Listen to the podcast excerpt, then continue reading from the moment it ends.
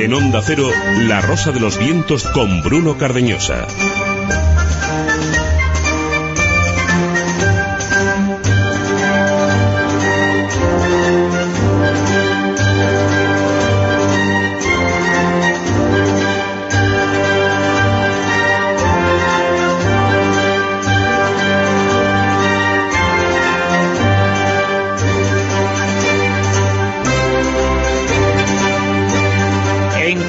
Horas eh, llega el fin del mundo, el apocalipsis. A las 5 y 41 la tormenta de fuego va a ser madrugadora, aunque las primeras tormentas y trompetas eh, sonarán a las 3 y 36. Al menos así lo dice una profecía en la que algunos creen. Aquí somos eh, más normales y sabemos la realidad y sabemos que lo único que va a ocurrir a esa hora es un eclipse de luna. Gracias a un juego óptico, nuestro satélite se volverá rojo. Le llaman luna roja, un fenómeno también llamado luna de sangre que solo se verá en la España que trasnocha o la España que madruga. Durará poco más de una hora.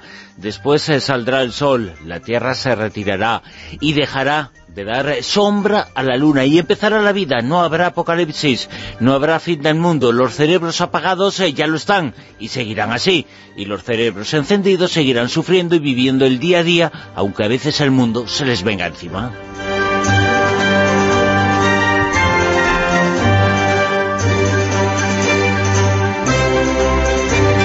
Nuestra etiqueta para estar con nosotros, eh, para que mantéis en vuestros comentarios. Almohadilla Rosavientos, Almohadilla Rosavientos. Y es que esto es La Rosa de los Vientos en la sintonía de Onda Cero. Saludos de Bruno Cardeñosa en nombre de todo el equipo que hace posible este programa con Sergio Monfuerte al frente de la parte técnica, Silvia Casasola en la codirección, Javier Sevillano en redacción y producción y los contenidos para esta noche que son estos que vienen a continuación.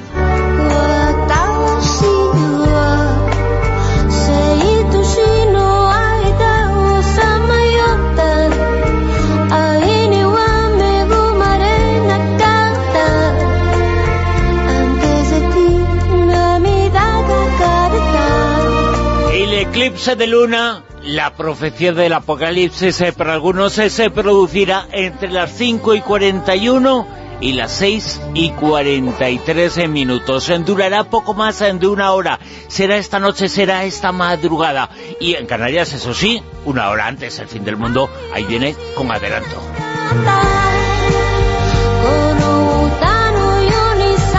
No va a pasar nada, tranquilos. Y si pasa algo, aquí está la Rosa los Vientos eh, para contároslo.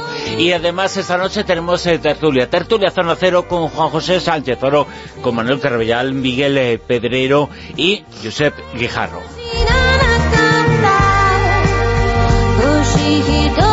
Para ir abriendo boca os contaremos los últimos proyectos secretos. El Pentágono está ultimando uno para construir robots con cerebro de insecto. Además, se ha conocido la existencia de nuevos eh, documentos secretos, informes oficiales eh, que certifican la existencia del sexto sentido y también se va a poder acceder a documentos oficiales que han existido durante los últimos eh, decenios y ahora se van a poder consultar respecto a la búsqueda de SETI, la búsqueda de vida en otros mundos.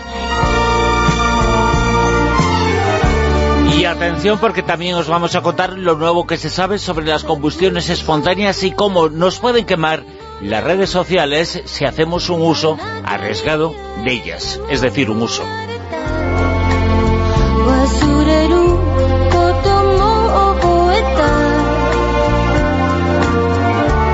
Además tenemos esta noche Ecos del Pasado con Laura Falcolara que nos va a hablar de fantasmas agresivos.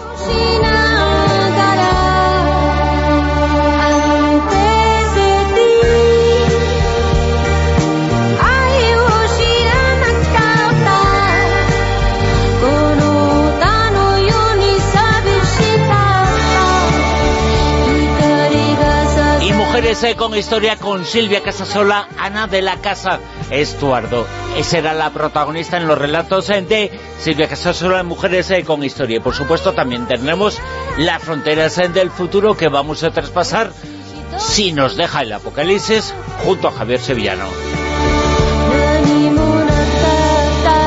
dicho, esto es La Rosa de los Vientos. Os deseamos un feliz fin del mundo.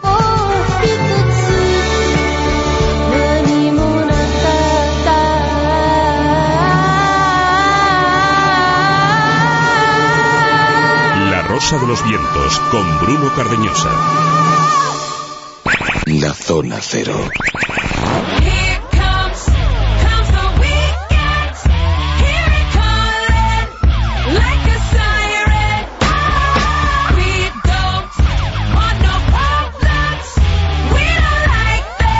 Con marcha y animación, así recibimos eh, con música por todo lo alto las eh, trompetas del apocalipsis.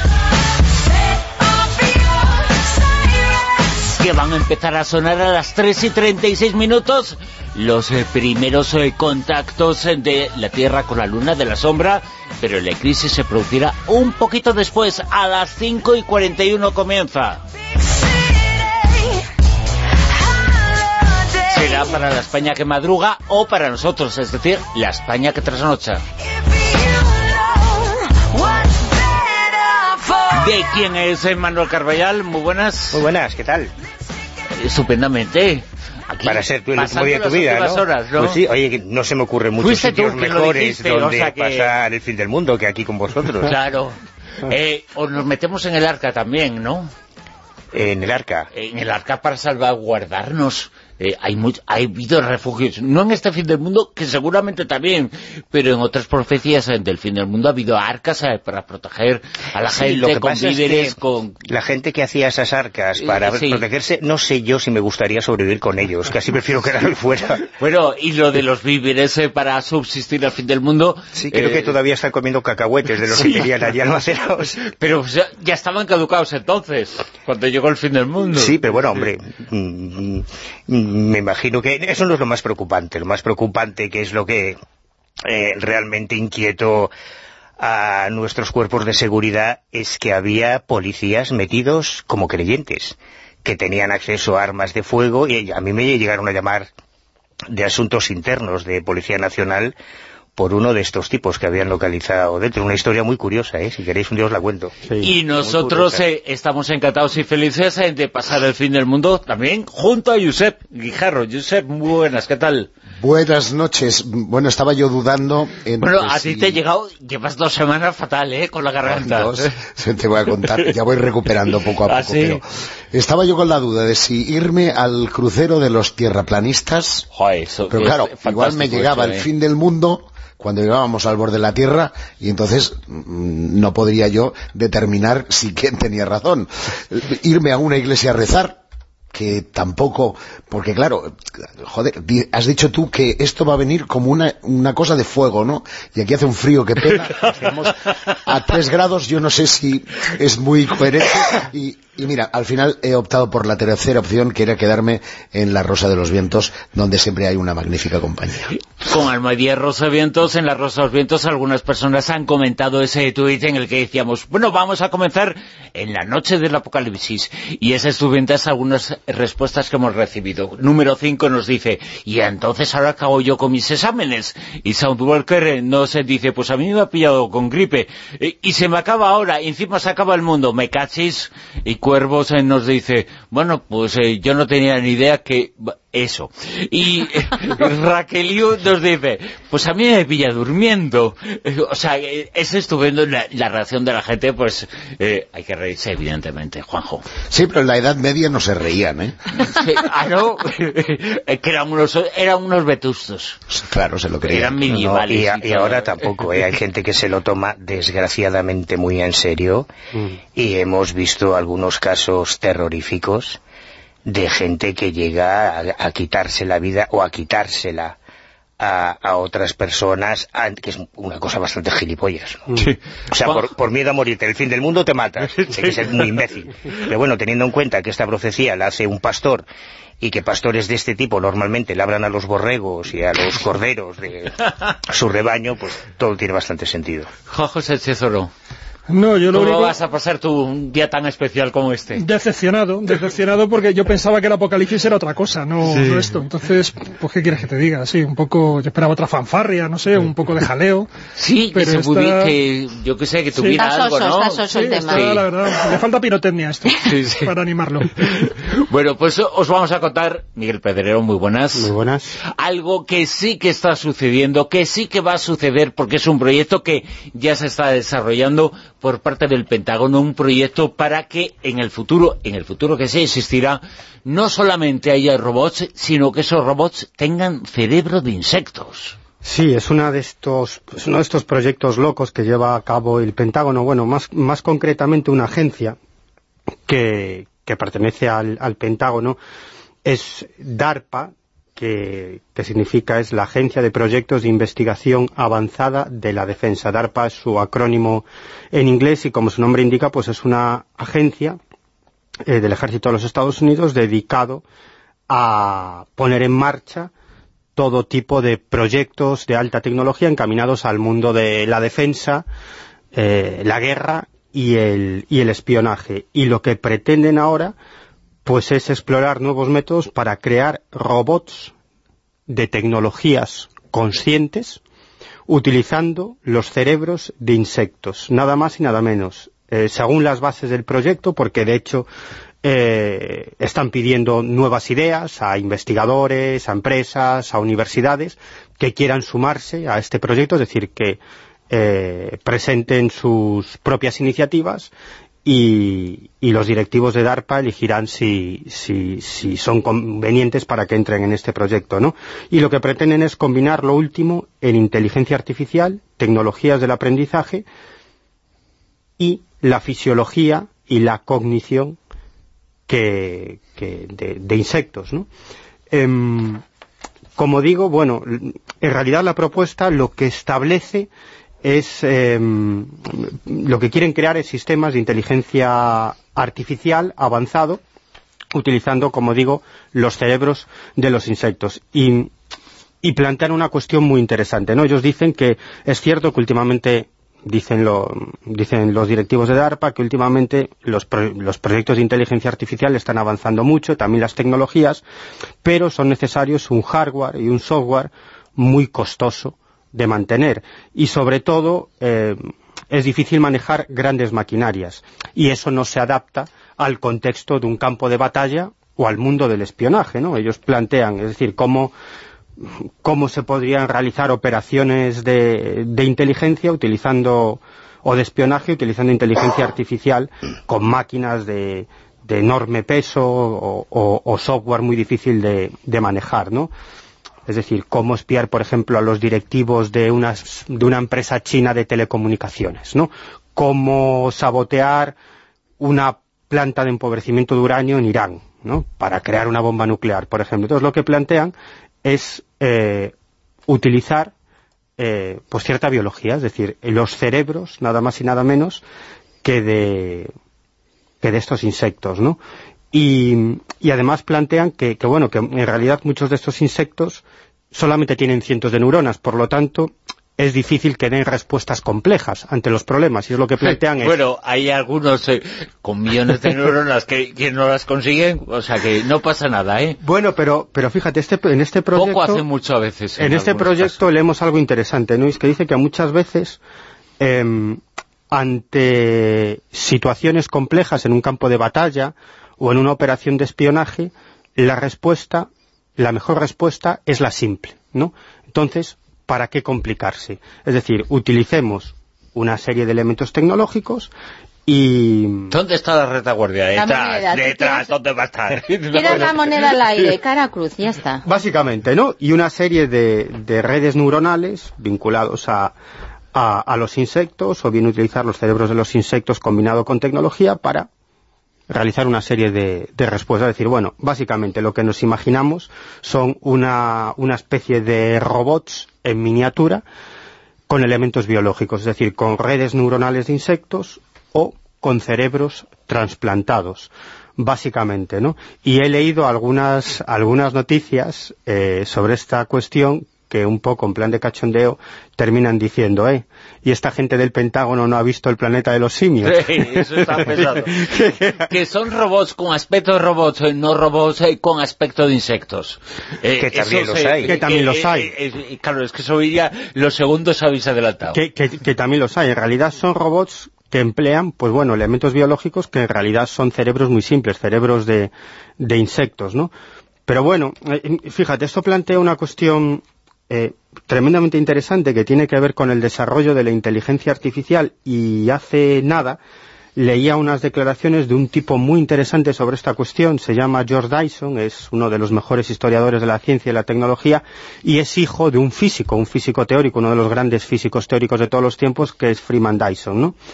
Y él dice algo muy interesante, él dice, no, no, no es que en el futuro nos vaya a controlar la inteligencia artificial, es decir, que se puedan rebelar contra los humanos y controlarnos. Es que actualmente ya estamos controlados por la inteligencia artificial, aunque no nos demos cuenta. Dice, eh, George Dyson dice que ya hemos perdido el control eh, de nuestros actos y que es la tecnología o que hacemos caso a la tecnología y que cumplimos en muchas ocasiones las indicaciones de las máquinas, aunque no nos demos cuenta. La mayoría de nosotros seguimos habitualmente instrucciones que nos envían computadoras, sino al revés. Es decir, no tanto le damos nosotros instrucciones a las computadoras, sino seguimos las instrucciones que nos dan las computadoras. Y dice, piensen esto, las redes sociales.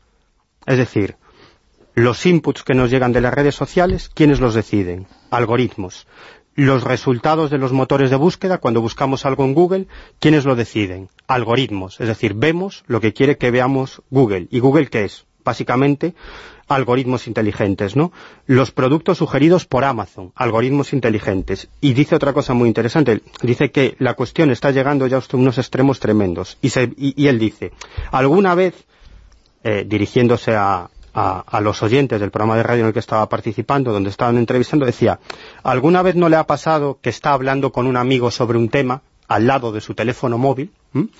Y poco después, cuando enciende su teléfono móvil y empieza a navegar por Google, comienzan a aparecer anuncios vinculados a lo que acaba de hablar con ese amigo. ¿no? dice, es que también hay eh, algoritmos inteligentes que captan los sonidos, que pueden captar los sonidos a través del teléfono móvil y de algún modo averiguar de lo que usted está hablando y de lo que le puede interesar. Y se pregunta... Precisamente la semana que viene hablaré de ese asunto, porque eh, mucha gente lo desconoce. En nuestro teléfono móvil hay una serie de cosas que permiten que aunque está apagado y no lo parezca, se puedan grabar las conversaciones. Y contaremos, y contaremos los programas, y contaremos las aplicaciones que se están utilizando para eso.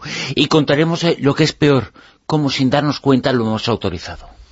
Claro, lo estamos autorizando. Pero ahí hay que saber si es la aplicación que tienes en tu propio móvil o es aplicación de otro móvil. No, no, es aplicación de tu, en tu propio en tu propio móvil, en tu propio bolsillo.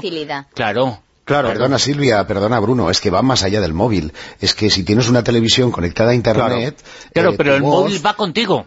Sí, sí, claro. la televisión no. Esto que dice Miguel, eh, no solamente el móvil, es que es todo. Ayer mismo salgo del corte inglés de devolver un, un regalo de Reyes y cuando estoy eh, saliendo del aparcamiento digo, vamos a tomar algo y me sale en el GPS en la bermutería a la que habitualmente voy. Digo, pero bueno, ¿esto qué es?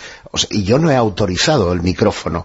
Eh, ¿qué, dice, ¿Qué dice Google al respecto? Te vio, te vio de borrachín no, no, te directamente. Es que es muy serio porque, eh, porque lo que están haciendo es bajo pretexto de que tu experiencia de usuario eh, sea satisfactoria están espiando constantemente todas tus conversaciones. Y ya sé que uno dirá, bueno, como no tengo nada malo que esconder, pero es que bajo ese pretexto estamos cada día más concediendo mayor eh, libertad a las grandes compañías para hacer con nuestra privacidad lo que le sale de los mismísimos cojones. Calla, calla, que yo tengo Alexa, que me lo han echado en, Reyes y eso ya ni te cuento.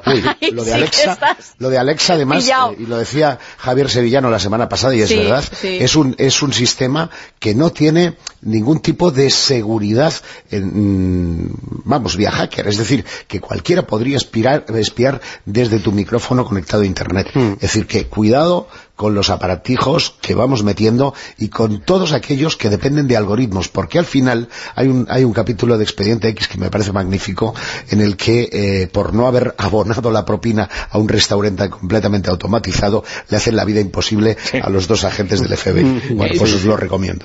Y después eh, de las noticias eh, tendremos eh, más información y más mm. cosas que contaremos, pero antes os vamos a anticipar algo porque tiene que ver también con el Pentágono, tiene que ver con proyectos, tiene que ver con documentos secretos que se han conocido. Manuel Carbellal, el sexto sentido. Sí, solo, solo un apunte. lo mucho que vamos a contar después. Muy, muy breve, esta es una noticia fantástica, pero antes de eso decirle a Josep que dice que él no autorizó. Yo todavía no conozco a nadie que se lea las 14 páginas de contrato que tienes que aceptar cuando tú te bajas una aplicación. Todo el mundo le da siguiente, siguiente, siguiente, Si tú piensas que tienen 14 páginas de contrato, 14 páginas en un teléfono que son, pero si piensas que tienen 14 páginas de el contrato, es que tampoco te las has leído porque no tienen 14, tienen 80, 1500. Claro, y ahí es donde se incluyen todas estas cosas. Y, pero una de las noticias que a mí más me ha llamado la atención esta semana también nos lleva al Pentágono y más concretamente a la Oficina de Investigación Naval que en 2014 se embarcó, nunca mejor dicho, en una investigación sobre las facultades psíquicas y la capacidad de la precognición con fines militares con un presupuesto de 3,85 millones de dólares. Ahí es nada. Bueno, pues eh, después lo contaremos, eh, después eh, de las noticias que llegan en Onda Cero ahora mismo.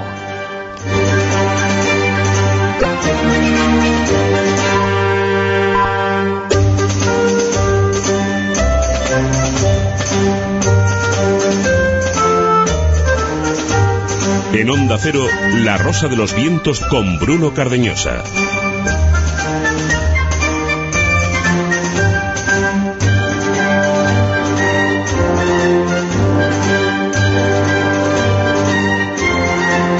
Continuamos en la zona cero, continuamos en la Rosa de los Vientos. Eh, el día en el que va a llegar el fin del mundo será a las 5 y 41, coincidiendo con el comienzo del eclipse de luna. Eh, si no llegáis, eh, si no lo puedes eh, ver, no te preocupes, que mañana Villarejo tendrá una grabación del fin del mundo. Seguro, seguro, tiene que estar ahí, evidentemente. Manuel. Muy buenas. El sexto sentido. Sí, está... hablando de Villarejo. Hablando de Villarejo. Bueno, te voy a hablar de una persona que podía ser una especie de Villarejo. Anne Jacobsen. Es una periodista norteamericana del Time que mm, fue finalista del premio Pulitzer por uno de sus libros.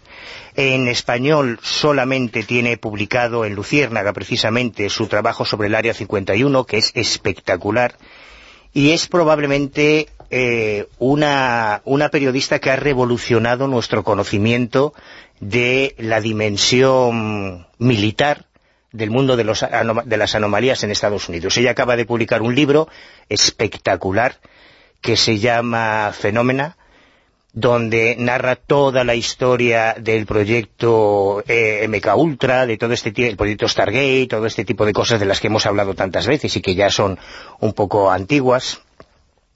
A mí me consta que se lo ha currado, que ha ido directamente a las fuentes, porque cuando yo estaba preparando eh, la biografía de Carlos Castaneda, estuve hablando mucho con el hijo de Andrija Pujaric, y fue el hijo de Pujaric quien me habló de ella, porque ella había entrado en contacto con la familia de Pujaric, al que dedica un capítulo muy extenso en su libro como uno de los cerebros fundadores del MK Ultra, y de el uso de la, o el intento del uso de las capacidades psíquicas en el mundo del espionaje.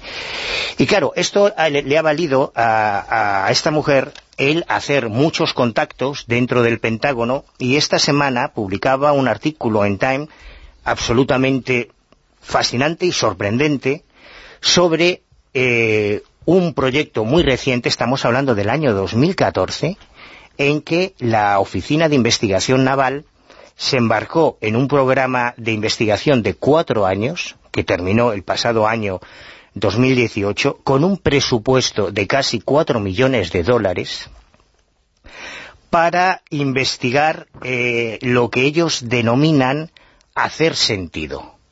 Eh, porque ellos son conscientes, explica, explica eh, Jacobsen en este artículo, de que la fraseología, la terminología convencional como percepción extrasensorial o PK está muy desacreditada. Entonces los militares ya utilizan esos conceptos como paranormal, parapsicología, han buscado unas nuevas eh, formas de denominarlo como sistemas y herramientas de entrenamiento perceptual. ¿Y qué es esto? Bueno, esta, esta investigación, este proyecto nace de un informe muy documentado de un incidente que se produce en Irak en el año 2006, cuando el sargento Martin Richbook, usando la intuición, evitó una carnicería eh, cuando su, su grupo de, de soldados norteamericanos en Irak eh, consiguió esquivar, gracias a esa intuición, un artefacto explosivo colocado por la resistencia iraquí que podía haber eh, provocado una auténtica carnicería. Ya en la guerra del Vietnam está documentado eh, casos muy concretos como el de Joe, el, de Joe McMonegle, que usó su sexto sentido, Miguel lo conoce, para evitar pistas trampa, caer en pozos punji, y en las em-, emboscadas del Vietcong. Claro, yo estoy totalmente mm, abierto a aceptar que estos casos son reales, ¿no? No tengo claro si realmente aquí se puede hablar de una capacidad extrasensorial o lo que en, criminología se denomina el, olfato policial, ¿no? los procesos deductivos experienciales, el, sentido azul, que, decía Marcelo Trucci, que es el producto de años y años de entrenamiento que te hacen desarrollar una intuición inconsciente que puede parecer realmente paranormal. ¿no? Es algo parecido, yo lo comparo siempre con lo que ocurre en el mundo de las artes marciales, en, la alta competición, cuando en un combate de, cualquier disciplina marcial, de kung fu, de karate, de taekwondo, de judo, de aikido, de lo que sea, eh, los, los combatientes reaccionan a una velocidad en la que no hay tiempo para pensar, ¿no? Pero que a fuerza de combates y combates y combates llegas a, desarrollar una capacidad de reflejos y una capacidad de intuición que realmente parece casi sobrenatural. Sin embargo, el Pentágono eh, considera que tiene suficientes elementos de juicio como para eh, invertir casi 4 millones de dólares,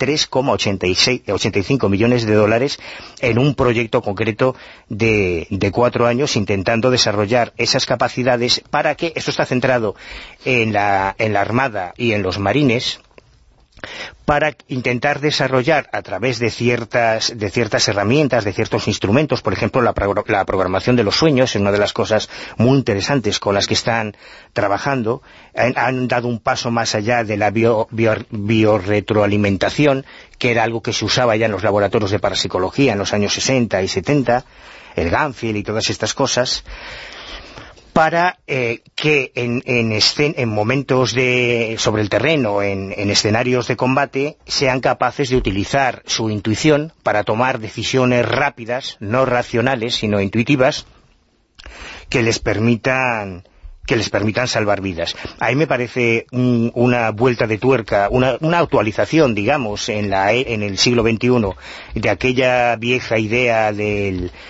Stargate o, de, o del MK Ultra de que es posible sacar un rendimiento a, a, todas estas capacidades o presuntas capacidades paranormales en el ámbito militar y es lo que están haciendo con altísimos presupuestos. Nos escandalizábamos hace unos meses con el tema del Pentágono y los ovnis, ¿no? Bueno, pues esto es... Yo estoy completamente seguro de que se están haciendo un montón de cosas. Hay en marcha un montón de proyectos en, las más diversos, en los más diversos servicios de inteligencia en Estados Unidos y fuera de Estados Unidos y de esos proyectos nos enteraremos probablemente dentro de 15, 20 o 30 años cuando alguien cante, alguien de dentro se jubile, se prejubile, alguien se cabre y hable o se desclasifica en algún tipo de documentos. Pero estoy completamente seguro que se están llevando a cabo proyectos tremendos. Además, fíjate, es muy interesante todo eso que tú decías de, este proyecto, el desarrollo del sexto sentido, que, que, valga la redundancia, tiene mucho sentido hacerlo en el ámbito militar y del espionaje, eh, es muy válido, ¿no? El sexto sentido para el ámbito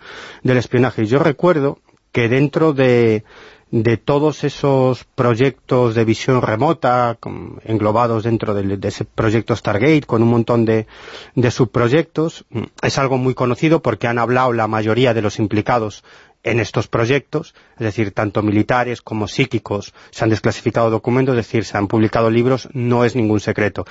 Pues em, en realidad lo que, lo que se hacía dentro de la DIA, del Departamento de Inteligencia de la Defensa, incluso dentro de la CIA, era eh, lo que hicieron fue crear un protocolo, es decir, un protocolo de entrenamiento para que cualquier persona, aunque no tuviera capacidades psíquicas, pudiera desarrollarlas. Y uno de los principales responsables en el desarrollo de ese manual, de ese protocolo para desarrollar esas capacidades psíquicas, esa capacidad de visión remota, es decir, de viajar con los ojos de la mente a lugares donde no está tu cuerpo físico, fue un pintor, Ingo Swann, un psíquico, y Hal Puthoff, un, físico de la Universidad de Stanford, que estuvo involucrado en un montón de proyectos secretos de alta tecnología y que está, estaba y está muy interesado en cuestiones de parapsicología, y ellos dos fueron los que pusieron en marcha este protocolo. Entonces, eh, lo que hizo la CIA, lo que hizo la DIA, fue hacer em, que personas vinculadas al ámbito de la inteligencia desarrollaran ese protocolo a ver cuáles eran los resultados, ¿no? Y se dieron cuenta de que los que obtenían mejores resultados eran dos tipos de personas.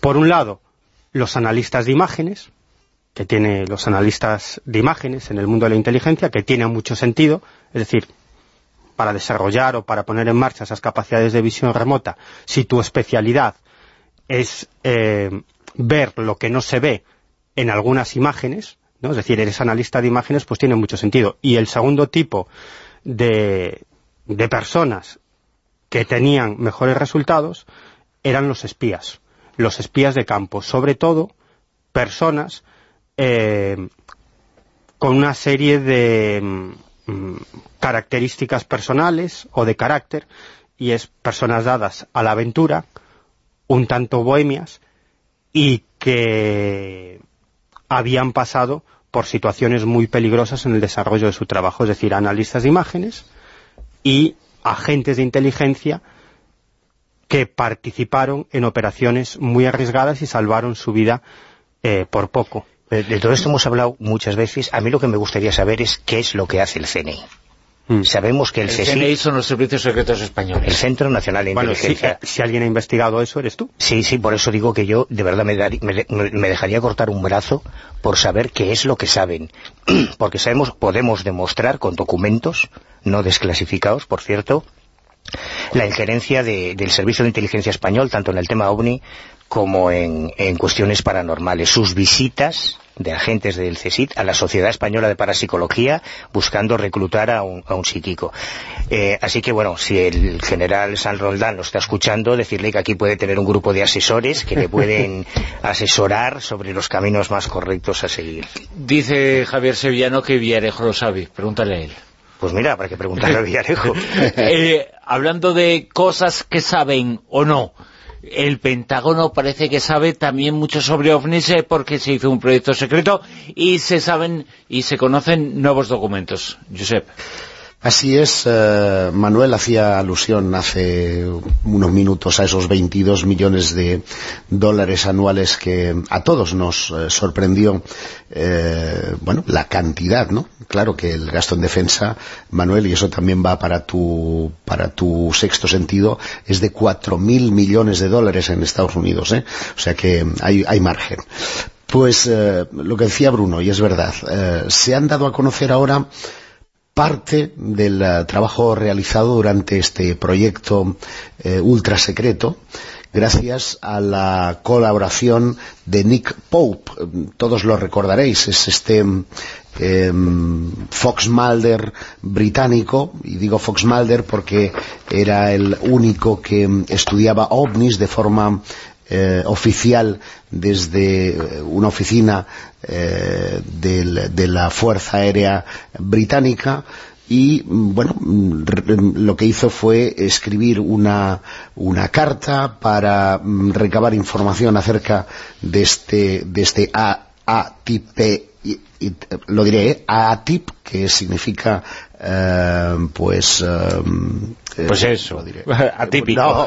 es Programa Avanzado de Identificación y Amenazas Aeroespaciales en, en inglés. Bueno, el caso es que mm, conocíamos por el New York Times que la existencia del programa, las personas a las que involucró, que estuvo funcionando entre el 2007 y el 2012, que había recibido 22 eh, millones de fondos anuales, pero mm, nadie había tenido acceso a las 490 páginas que se recopilaron durante todos esos años con avistamientos de ovnis, no solamente en, los Estados Unidos, que esta es una novedad, sino en todo el mundo. Y además no está claro si el, a raíz de, la comunicación que recibe eh, Nick Pope, si el esquema que investigaba este AATP era única y exclusivamente para investigar extraterrestres o, como ahora se plantea, exploraba amenazas de potencias extranjeras. Y cuando digo extranjeras, no me refiero a alienígenas, sino que me refiero a em, tecnologías de nuestro mundo. Bueno, pues Nick Pope, insisto, em, ha dirigido esa carta al Ministerio de Defensa, se ha dado una circunstancia que yo que soy muy conspiranoico mm, me llama mucho la atención. Recordaréis que todo esto salta a la luz gracias a un eh, senador norteamericano que eh, cayó enfermo justo cuando un canal de Las Vegas eh, consigue el primer dossier secreto con, algunas de las estrategias y algunos de los casos protagonizados por, por aviones norteamericanos y la sexta flota norteamericana. Bueno, este señor que cayó enfermo de cáncer Em, de forma inminente, ha fallecido ya. Es decir, que el, director del Comité de Investigaciones del Senado ya está caput, que era el que de alguna manera visualizaba la toma de decisiones y visualizaba el, el, rescate de mayor, de mayor información. ¿Qué dicen estas cartas? Bueno, pues dicen básicamente que eh, lo que se estaba, em, que, el, programa en realidad no tenía nada que ver con extraterrestres, aunque no lo dice claro, sino que se centraba en tecnologías exóticas que podían incluir agujeros de gusano, antigravidad, camuflaje de invisibilidad e eh, y unidades de deformación y armas láser de alta energía caramba, todo esto suena un poco a ciencia ficción, ¿no? Sobre todo el rollo de los agujeros de, eh, gusano. Y que, por lo tanto, lo que piensa Nick Pope es que es una forma que tiene el gobierno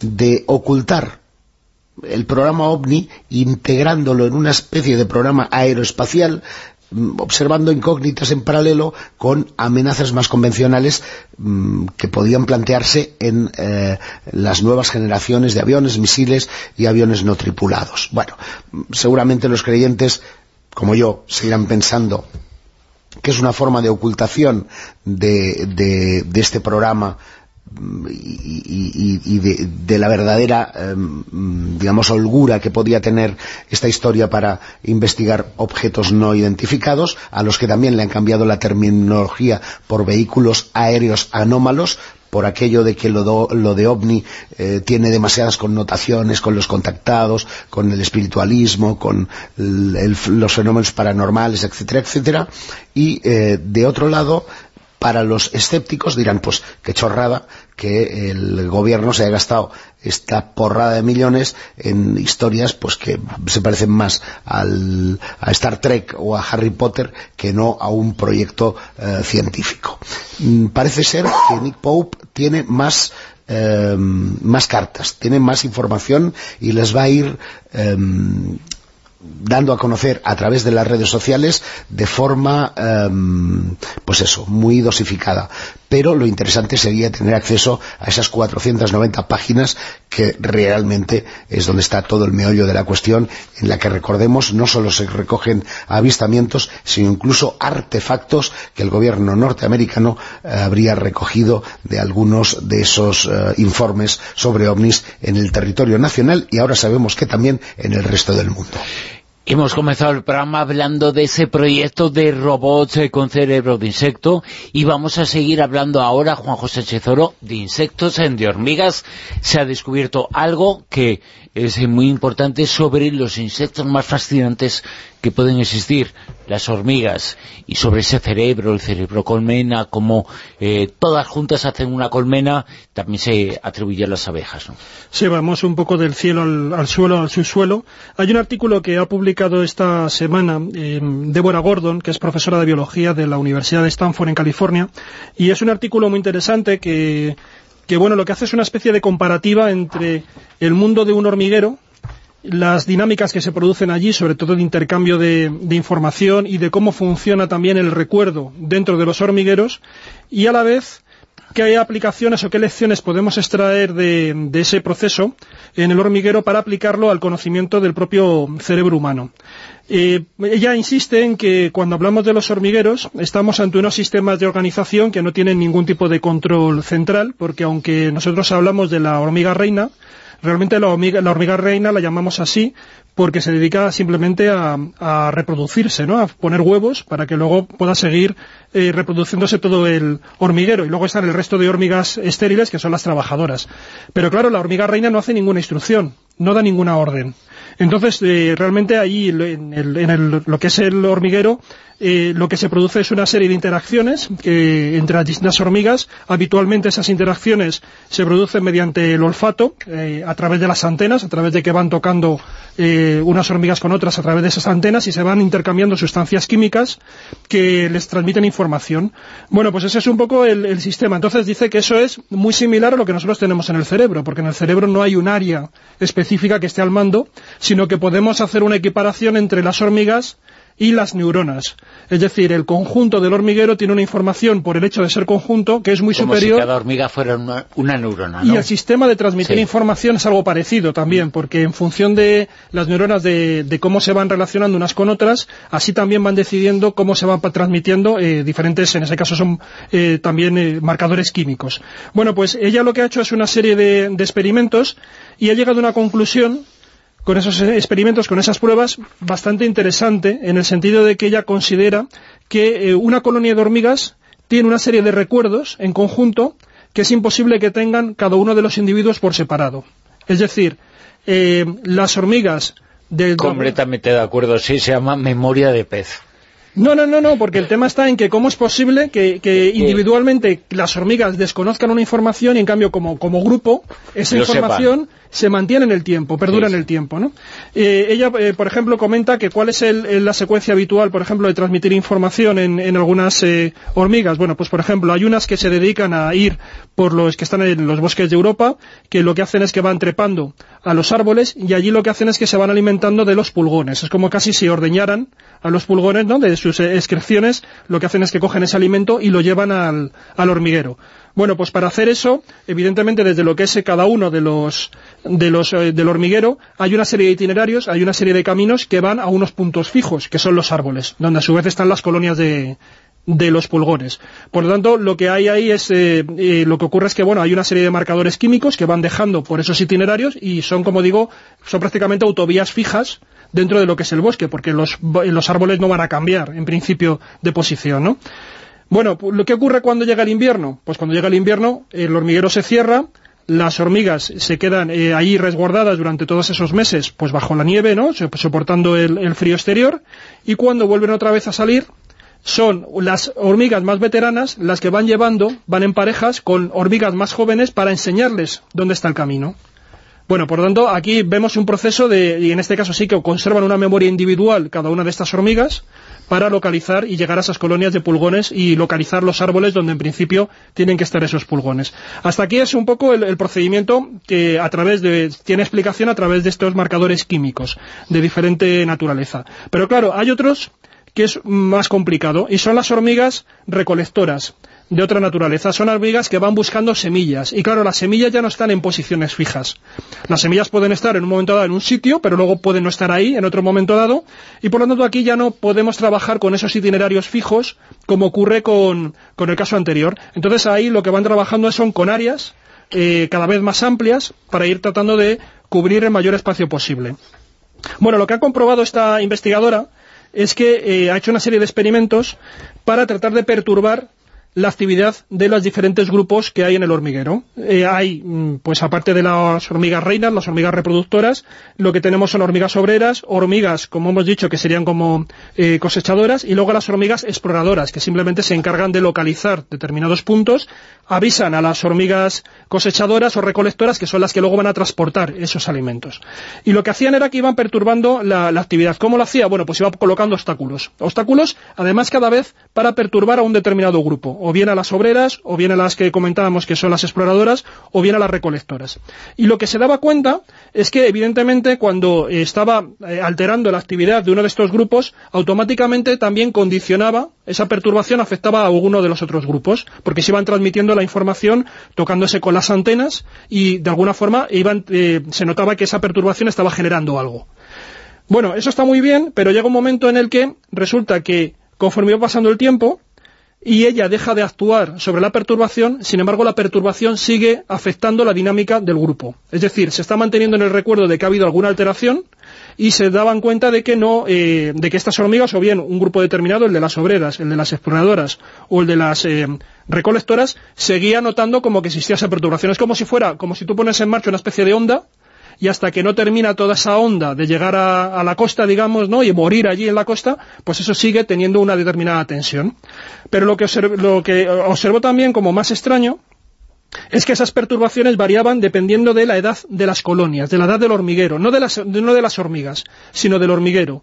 Es decir, hay eh, hormigueros que pueden tener una duración de, de 30 años, 25 eh, años, que pueden tener allí, pues, tener hijas, nietas, ¿no?, de, mm. hormigas, pero sin embargo, eh, lo, que, lo que se dio cuenta es que en aquellos hormigueros que tenían mayor antigüedad, resulta que el comportamiento era mucho más estable. Es decir, cuando había la perturbación no duraba tanto en el tiempo, no se conservaba en el recuerdo de ese, de ese hormiguero durante mucho más tiempo como si estuvieran ya casi resabiadas de que cuando produce, se produce ese tipo de, de, alteración, sin embargo no se sostiene tanto, como digo, ¿no? No lo tienen que hacer frente y la molestia, por lo tanto, es eh, para ellas dura menos. En cambio, las más jóvenes, que serían como también, es una memoria colectiva, es una memoria intergeneracional, pues parece que en estos hormigueros más jóvenes sí que se duraba más tiempo, a pesar de que mm, los individuos tenían la misma edad, en un hormiguero en otro, es la, la antigüedad del hormiguero lo que variaba.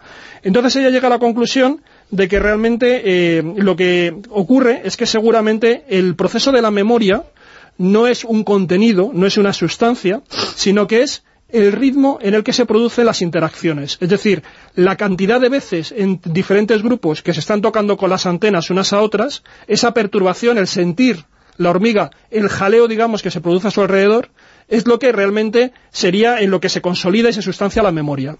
Y piensa que esto mismo es lo que puede ocurrir en el cerebro humano, que por eso la memoria humana no está localizada en un punto determinado, sino que sería la interacción y el ritmo de interacción, la tasa de interacción, como ella denomina, entre las distintas neuronas, lo que a lo mejor puede marcar cómo se produce la memoria y cómo se conserva la memoria como si fuera también una especie de vibración constante que es la que va haciendo que realmente ahí se vaya fijando el recuerdo.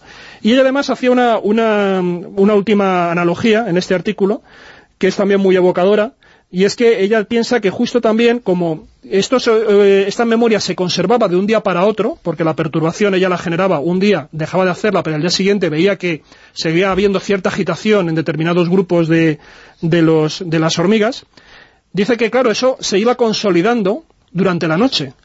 Y está demostrado también que uno de los efectos del sueño en el ser humano es que se consolide la memoria. Entonces ahí, como digo, a mí me ha parecido un artículo que, bueno, simplemente establece unos paralelismos entre la actividad de un hormiguero con el cerebro humano y resulta pues bastante evocador, ¿no? Convirtiendo a las eh, hormigas, eh, cada una de ellas como si fueran también neuronas. De hecho, incluso, ellos han seguido haciendo analogías, por ejemplo, con el mundo de Internet y ellos eh, hablan de alguna forma de transmitir la, información en paquetes, como se hace también a través del protocolo TCP/IP, que es el que se utiliza en, Internet, pues ellos hablan de que igual que tenemos Internet, el mundo de las hormigas tendría Anternet, ¿no? Por la palabra ant, ¿no? De, hormiga, en inglés, Sí, sí, Entonces, bueno, está, está muy, muy curioso, muy evocador, y viene un poco también a coincidir con lo que comentaba al principio eh, Miguel, ¿no? de cómo hay determinados recursos todavía que nosotros no somos capaces de igualar con la tecnología y tenemos que utilizar la, propia tecnología. Claro, lo fabrica. En el caso de, de que comentaba Miguel es eh, genial porque ya tenemos el trabajo hecho, es una materia prima muy barata y además tampoco no tenemos nadie que reivindique ni apele a la moral de los insectos. Nadie dice si sufren o no sufren. Espérate, dentro de poco. Y en ese sentido se No, pueden todo lo utilizar de contrario, ¿no? Claro, por eso digo que en ese sentido se pueden utilizar indiscriminadamente en proyectos en proyectos militares. No sé si visteis hace poco que ponían un capítulo de Los Simpson que comía insectos eh, la ecologista defensora, la Lisa, y al final soñaba la pobre con un trauma porque, claro, estaban protestando las hormigas que como se las comían les latía el corazón. Sí, sí, sí. No, pues bueno, ya digo, este es un... un Es es que un curioso, ¿eh? Que- que- No, me ha gustado por eso. Hay porque investigaciones, eh, se han hablado mucho, aquí lo hemos contado. eh, es fascinante el mundo de las hormigas, ¿eh? Sí, a mí me, me- me alucina bastante por eso, por el sistema de, de información tan extraño que, que tienen, ¿no? Porque, claro, es un mecanismo, es un sistema muy complejo, como digo, no tiene ninguna cabeza. Siempre pensamos en organismos, ¿no? Y en estructuras como estos, muy que, que sabemos que son bastante sofisticadas, y pensamos que tiene que haber como una cabeza rectora. Y aquí no existe esa cabeza rectora. es la por propia ejemplo, dinámica la que lo va, la que si lo va se aplicara si La se cabeza apli- es todo. se aplicara esa tecnología que o sea más o menos cómo funcionan las hormigas a la tecnología que comentaba Miguel tendrían que ser muchos cerebritos de hormigas para poder tener ahí esa respuesta Claro, la idea es siempre, bueno, que el todo es superior a las partes. Hombre, nosotros también como seres humanos lo hacemos, ¿no? Lo- Pero utilizamos como correa de transmisión el pensamiento simbólico, que es lo que nos permite eh, que, que nuestra memoria quede ahí consolidada en el tiempo y la podamos transmitir. y luego incluso la gente que convive junta o que mantiene durante mucho tiempo pues ya hay mucha conexión y es cierto que ya a través de miradas o cosas estás eh, sin decirte no verbal exactamente y, y- estás eh, pensando lo mismo Nos vamos a China, allí se ha producido caso.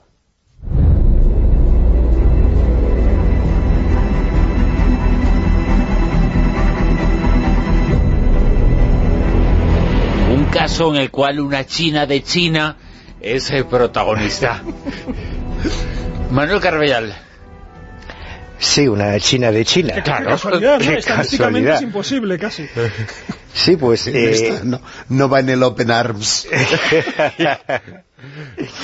Pues esto es un artículo publicado en el Daily Mail en el que se habla de, de uno de estos casos extraños que nos llegan desde los registros médicos que tienen tantas cosas sorprendentes que enseñarnos y que muchas veces parecen eh, casos absolutamente de, literatura de misterio, ¿no? En este caso se trataría de una ciudadana china que debido a una extraña enfermedad ha conseguido algo envidiable en muchas ocasiones, que es perder la capacidad de escuchar a los hombres. Literalmente. Al- a- para ciertos momentos sería ¿Verdad? fantástico. Con la cantidad de tonterías que decimos, pues mira... Igual que al contrario, ¿eh? Que luego, para que no se ofendan Bueno, los bueno, hombres. yo siempre también, prefiero- hay, también hay veces que está fenomenal, el, según lo que te estén diciendo, desconectar totalmente. Sobre todo cuando tienes al lado la máquina de reñir. Es ahí, ahí, ahí, Claro. cuando te están Y echando ya la se va a bronca, salvar, ¿verdad? no te quiero contar. Pues esto ocurrió hace muy poquitos días, a principios de este mes de enero. Esta mujer, que solo es identificada por su apellido Chen, que vete, vete tú a buscar a una Chen en China. García. Claro. Y que y por la ciudad... eh, Ahora, ahora entiendo por qué la precisión de China en China, porque si es Chen, sería Manchenga. Bueno, ella, ella, más que castellana, es de la ciudad de Xiamen, concretamente, Xiamen, claro. En China, y ella comenta que, repito, que hace, hace muy pocos días comenzó a oír eh, inicialmente unos zumbidos extraños en, en sus oídos y a sentir náuseas. Pensó que se trataría de un malestar pasajero, pues quizá que se había pasado con el chop suey o con la, el pato agridulce o estas cosas que comen los pato chinos. laqueado, laqueado. Ay, qué bueno, el ¿Eh? pato laqueado. Y pensó que al día siguiente Este, los todo... restaurantes chinos, no es de China, ¿eh? Eh, sí, pero sigue estando buenísimo. Sí, sí, sí, pero Pensó que al día nada que se siguiente... come en un restaurante chino tiene que ver con la comida china. Es que es absolutamente occidental. Sí, más o menos como lo que se come en los restaurantes gallegos por ahí por el mundo adelante. que no, tiene eh, nada no, que ver con lo que hay en La Galicia. la paella con no, chorizo, no por me ejemplo. Por ejemplo, por No, ejemplo. pero es... eh, El yo bocata, el bocata con- de, de paella que se tomaba Spielberg, ¿qué es? Ay, horror. Conozco un restaurante chino de verdad sí, y no se parece en nada, ¿no? Eh, yo como tuve eh, durante un tiempo una vinculación eh, eh, cercana al mundo de China conozco algunas cosas y la comida es que es absolutamente distinta. Tiene, su mundo interior, Bruno. Y, luego que decías una cosa, me acuerdo cuando me contaban, bueno, es que en la, en la aldea, la aldea, allí consideraban aldea hasta un millón de habitantes. es alucinante. China es otro mundo. sí, literalmente. Pues ella eh, sintió ese malestar, esas náuseas, pensó que se trataría de algo pasajero. Eh, se Había comido la muchacha. Se echó a, los rollitos de primavera. Se echó a dormir y a la mañana siguiente no solo no había mejorado, sino que había empeorado hasta el punto de que Chen no podía escuchar lo que le decía su novio. Era como si hubiese de repente... Una reacción alérgica a algo que le dijo el novio. Yo conozco muchas parejas que les pasa con cierta frecuencia. El caso es que eh, era una cosa realmente muy extraña, ¿no? Porque era como una sordera selectiva. Así que alarmada fue inmediatamente... Suena extraño, ¿eh? Suena extraño. Fue inmediatamente a un hospital donde descubrió con sorpresa que solamente podía percibir las voces femeninas. Eh, inmediatamente fue, fue derivada a una otorrinolaringóloga de nombre Lin Xiaoqing, que eh, diagnosticó... Sería una Sería mujer la doctora, ¿no? Sí, sí, por eso. a una otorrinolaringóloga. Además, Lin, Lin tiene que ser nombre de mujer. Claro. Claro. Y le diagnosticó una pérdida de, audición, fíjate qué interesante, de baja frecuencia, conocida también como pérdida de audición dependiente inversa, lo que significa que no podía escuchar los sonidos de baja frecuencia, incluida la voz masculina, en general. Eh, consideró que esa, dolencia podía haber sido desencadenada por un episodio de estrés importante. La paciente admitió que precisamente esos últimos días había estado trabajando eh, más de la cuenta y sometida como un chino, y no había dormido lo suficiente. Al club de la comedia vas a ir derecho, ¿eh? Como sigas ahí. vale, me callo, me callo. Y bueno, pues parece que se trata de una anomalía no excepcional que se produce en uno de cada 13.000 pacientes con una discapacidad auditiva, que no es fácil de diagnosticar porque el paciente puede no ser consciente de, su problema, sobre todo si ignora normalmente lo que dicen los hombres a su alrededor, pues ya no se da cuenta que no les escucha, pero eh, después de, ¿os acordáis de aquella mujer que veía convertirse las caras en dragones? Pues ahora tenemos a la mujer... Solo, solo comento, creo que fue Juanjo. No, y además creo que con, para hacer ejemplo con el artículo comentan la peli de Mel Gibson, ¿no? Sí, sí, sí. Cuando él escuchaba las los pensamientos de las Sí, pero en ese caso eran los pensamientos de las mujeres. Algo que seguramente a más de uno nos gustaría mucho poder conocer. Yo recuerdo también un caso de Oliver Sacks. Oliver Sacks, que tiene muchísimos de este tipo, ¿no? Y había uno, yo no sé si lo mencionamos aquí alguna vez, una mujer que había perdido la conciencia de su mitad izquierda. Entonces no era capaz, solamente se maquillaba la, la, otra mitad, la mitad de la, de la, derecha, porque era incapaz de, reconocer eh, como propia esa mitad. Y entonces cuando comía, también toda la comida del plato lo colocaba en el lado derecho. Entonces, para ella, todo ese, si quería ver algo que estaba en ese sitio, tenía que girarse por completo para poderlo ver. o sea que por eso digo que hay veces... ¿eh? Claro, que, hay, un libro de Robert Torquet que se llama Hombres, Fenómenos y Personajes de Excepción, que es una recopilación precisamente de casos extraños del mundo de la medicina que te hacen entender de dónde vienen creencias como la posición diabólica o este tipo de cosas, porque hay verdaderas anomalías que llegan a las consultas de, de los médicos con casos realmente estos casos al principio... Pero todo eh, creo, ¿eh? es todo porque se produce por el cerebro. Claro, claro, sí. Lo, interesante es que muchos de, mucho, durante mucho tiempo estos casos eran despreciados por la mayoría de los psiquiatras, de los neurólogos, y se han dado cuenta de que justo en estos casos límite, pues claro, afectan a un... Eh, suelen ser muchas veces casos únicos, afectan a muy, un porcentaje muy pequeño de la población, y sin embargo se han dado cuenta que aquí es donde quizás pueden asomar muchas características de cómo funciona el cerebro, porque al ver ahí ese mal funcionamiento es cuando se evidencian realmente realmente las causas o los procesos que hay por debajo. Entonces esto sí que hay, por ejemplo, Oliver Sacks y luego otro que también lo hemos comentado aquí, Ramachandran, que tiene mm. Fantasmas en el cerebro, un libro muy interesante, donde él desarrolla mucho el tema de las neuronas espejo y el miembro fantasma y tal, y se ha dedicado también a casos de los más extraños que hay para extraer enseñanzas de cómo funciona nuestro corte neuronal. Por cierto, eh, respecto al funcionamiento del córtex neuronal y otras partes del cerebro, hay una serie de informes, una serie de documentos que certifican que existe eso que popularmente conocemos como el sexto sentido. El mundo sí. Sí, bueno, aquí hay una, es un artículo que ha publicado en su blog Steve Taylor, que es un, es un doctor eh, que además ha dado, ha impartido clases de psicología en diferentes universidades. Lo ha publicado en el blog que tiene en la revista Psychology Today y él eh, lanza directamente una pregunta y es que si la evidencia de la capacidad sí es eh, convincente o parece que por lo menos es estadísticamente bastante significativa, ¿por qué no se está aceptando con amplitud dentro del mundo académico. Y lo que ha hecho ha sido, pues, dos, en su artículo hace dos, lo divide como en dos partes. Una primera parte sería si efectivamente estamos ante una evidencia de esta capacidad tan discutida, y otra es por qué, si esa evidencia existe, no la están aceptando dentro del mundo académico, como sí que con mm, índices parecidos y en otros fenómenos psicológicos, pues bueno, se trabaja con normalidad dentro de las universidades, dentro de los centros de investigación. Entonces, en esa primera parte, él considera que en los últimos años se han ido publicando y él cita, mm, ese además es un, eh, como es un blog, está, está abierto y se puede, se puede consultar buscando por Steve Taylor y por Psychology Today. Y bueno, él lo que hace ahí es que en esa primera parte menciona bibliografía y dice que en los últimos años se han eh, mostrado eh, algunos artículos que demuestran esos resultados significativos, estadísticamente hablando, que además en esos estudios, por ejemplo, y comenta uno que ha sido una, una revisión eh, realizada por el doctor Estel Cardeña, y este artículo se llama La evidencia experimental de los fenómenos parapsicológicos, una revisión.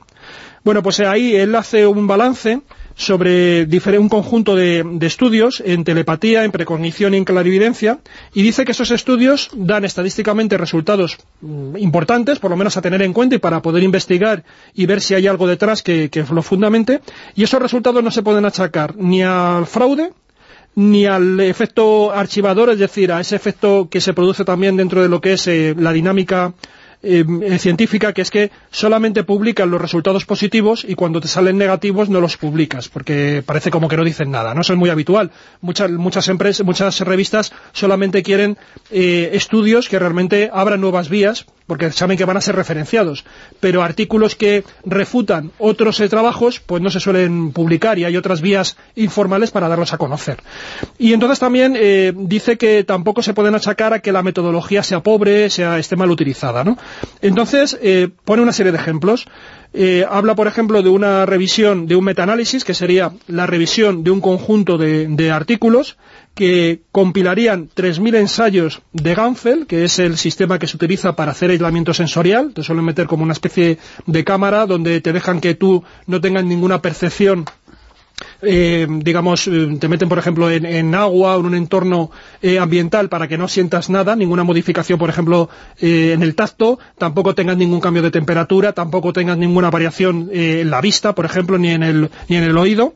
Entonces, en esa situación de privación sensorial, que es el Ganfel, eh, recopilan, como digo, 3.000 ensayos entre el año 1974 y 2004 y dicen que la tasa de éxito estaba por encima de un 7% por encima de la tasa de probabilidad. Es decir, que em, consideran que estaríamos moviéndonos en unas probabilidades entre miles de billones a una a uno. Y que eh, esto se ha ido repitiendo en diferentes casos, con tasas de probabilidad también por encima de 140 millones a uno y cosas por el estilo, y que por lo tanto serían eh, estudios a tener, a tener muy en cuenta.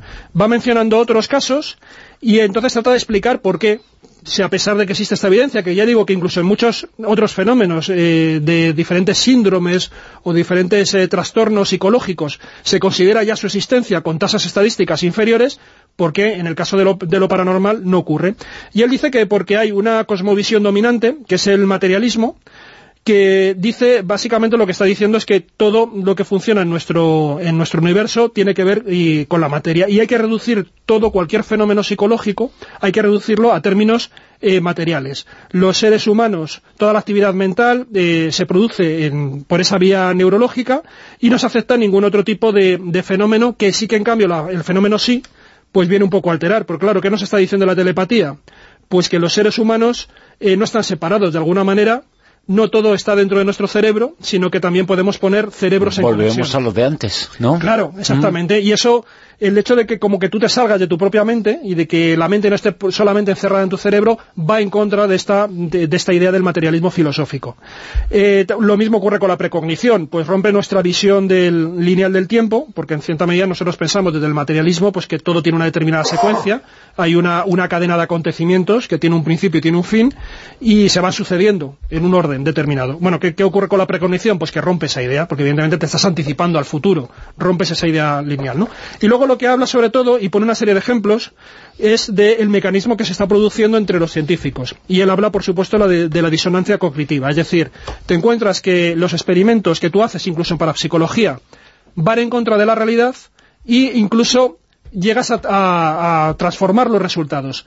Eh, él pone, os cuento solamente alguno que, comenta. Dice que, por ejemplo, en unos estudios que se hicieron en una universidad en el año 2005, la Universidad de Notre Dame, hechos con Ganfel, a los investigadores les estaba dando que aquí ocurría algo raro, que no podían explicarlo por el, por el sistema normal, digamos, eh, eso esa telepatía que parece que empezaba a asomar. Entonces modificaron el, experimento hasta que al final le dio resultados negativos y de esa forma ya se quedaron como mucho más tranquilos.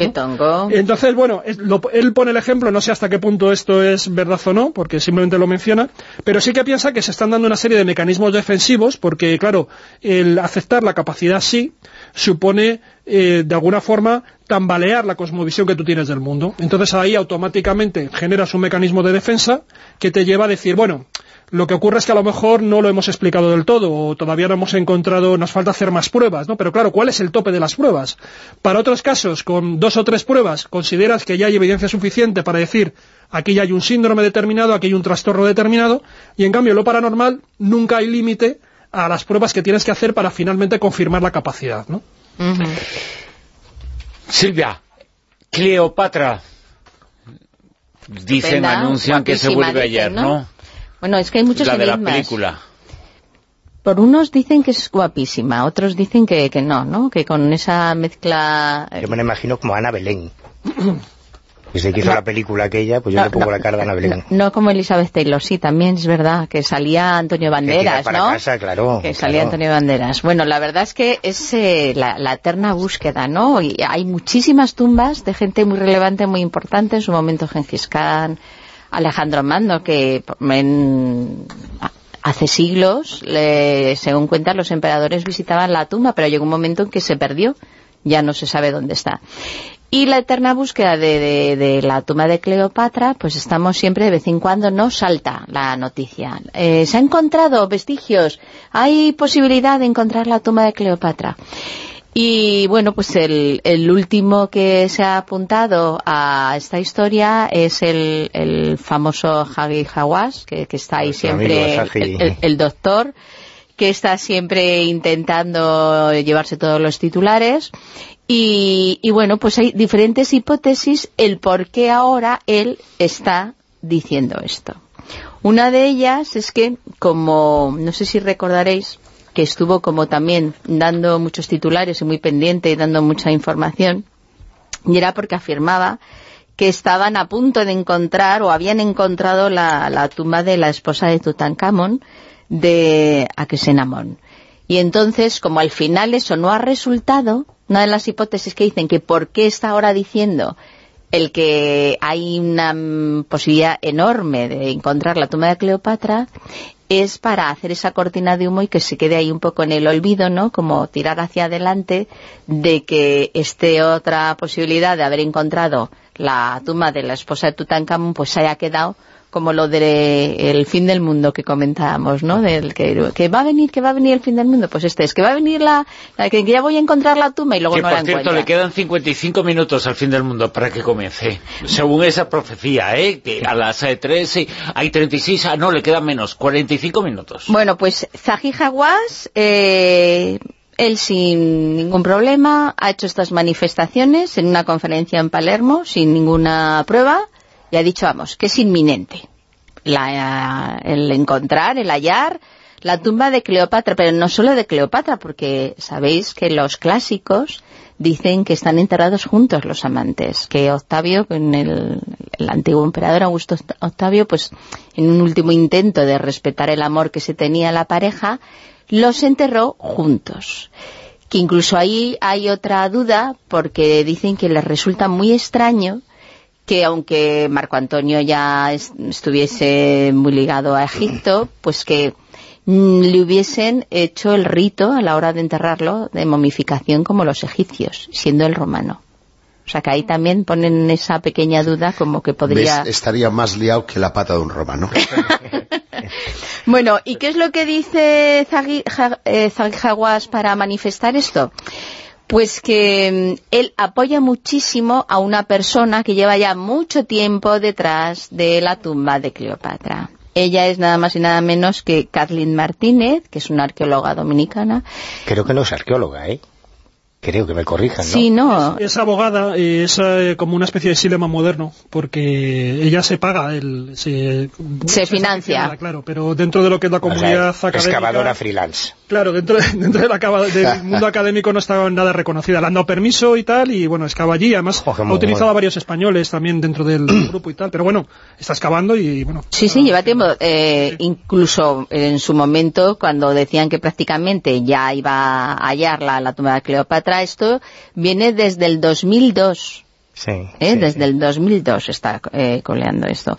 ¿Y por qué dice, dice ella que piensa, porque vamos a decir el sitio exacto donde se supone que está eh, Cleopatra, la tumba? Es en la antigua Taposiris Magna, hoy conocida como Abusir, que está a 45 kilómetros al oeste de Alejandría. Y ella afirma que está allí en vez de en el Valle de, los Reyes, porque, eh, según su hipótesis, en este sitio, pues ella ha descubierto muchas cosas. Descubrió en su momento, estamos hablando de 2001, 2002, descubrió un busto de Cleopatra, descubrió 22 monedas de, la efigie de Cleopatra, numerosos amuletos, una estatua sin cabeza datada de la época del reino de Cleopatra, una singular máscara que representa a un hombre con un hoyuelo que supuestamente sería la imagen de Marco Antonio, y bueno, pues incluso descubrió una estela con una inscripción de 20 líneas, con un alfabeto jeroglífico que pertenecía al rey Ptolomeo IV, que, o sea, que comentaba que era del rey Ptolomeo IV, también de, de, su hijo Ptolomeo V, bueno, y con una escritura muy similar a la de la piedra roseta, con lo cual todos estos indicios a ella la hacen apostar o argumentar que tendría eh, cabida que estuviese ahí, tanto Cleopatra como Marco Antonio estuviesen ahí eh, enterrados. Pero lo cierto es que ellos siguen excavando y bueno, pues han encontrado, sí, varias tumbas, incluso han encontrado dos tumbas que están eh, pues tapadas o recubiertas con oro, pero eh, dos momias que encontraron, que mm, en principio imagino que estarían encantados pensando que podrían ser Cleopatra y Marco Antonio, pero no corresponde porque la mujer era una pareja, pero la mujer es mucho más joven que la mm, posibilidad de que fuera Cleopatra, que es la, última, la última reina de Egipto. Entonces, pues siguen ahí buscando lo que comentamos, dicen que ya tienen una... Mm, no especifican qué pruebas o que no, un sitio muy específico donde excavar para dar con la tumba, pero no, no expresan más. Entonces puede ser también similar a lo de la mujer de Tutankamón, que sí que sí que está ahí y que luego nada, pero desde luego ya se están dando como muchas evidencias para que la gente se les eche encima si realmente al final no dan con ello. De todas formas, ha, desmentido, ah. ha desmentido que ha dicho que le han malinterpretado. Hombre, claro, sí. ¿eh?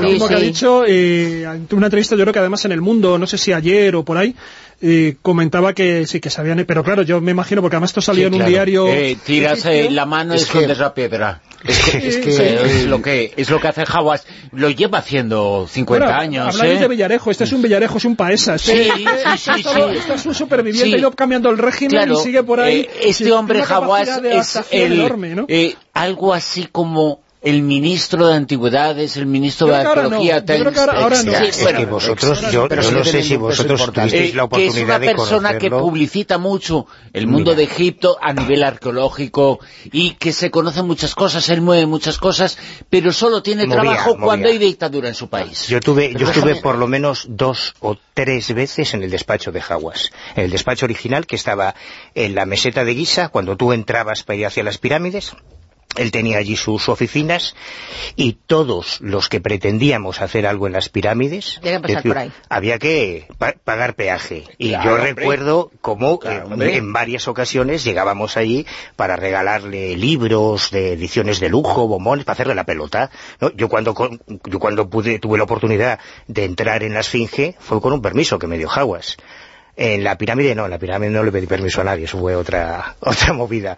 Pero para hacer cualquier cosa en Giza era, e, e, era el poder absoluto, o sea, era el faraón de las antigüedades en Egipto y eso implicaba una proyección internacional, además de ser corresponsal de, de National Geographic, ¿no?, en, en, en Egipto. Y que de repente le quiten ese protagonismo internacional y ese poder tiene que ser terrorífico, ¿no? Mm. Porque ha perdido todo.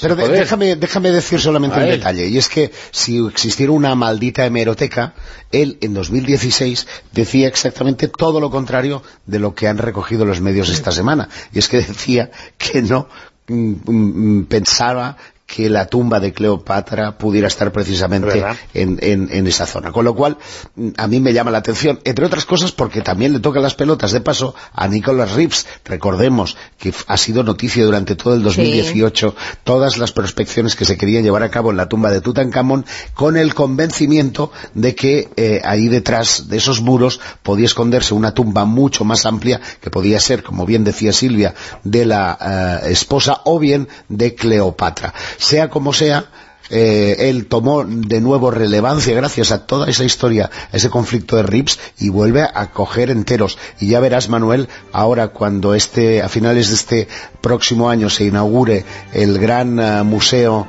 de Egipto, como él volverá a tener todo el poder del, de la arqueología egipcia. Tiempo al tiempo. Entonces anunciará que ya ha encontrado el arca de la alianza en Tanis. no, que tiene una propia una pirámide propia él. También. Este hombre se cree el Indiana Johnson del mundo real. Bueno. Escuchamos las noticias y la actualidad y después continuamos. Última hora de la Rosa a los Vientos. Eh, tenemos un poquito más de tertulia, tenemos ecos del pasado, mujeres con historia y fronteras del futuro. Pero eso después de la actualidad.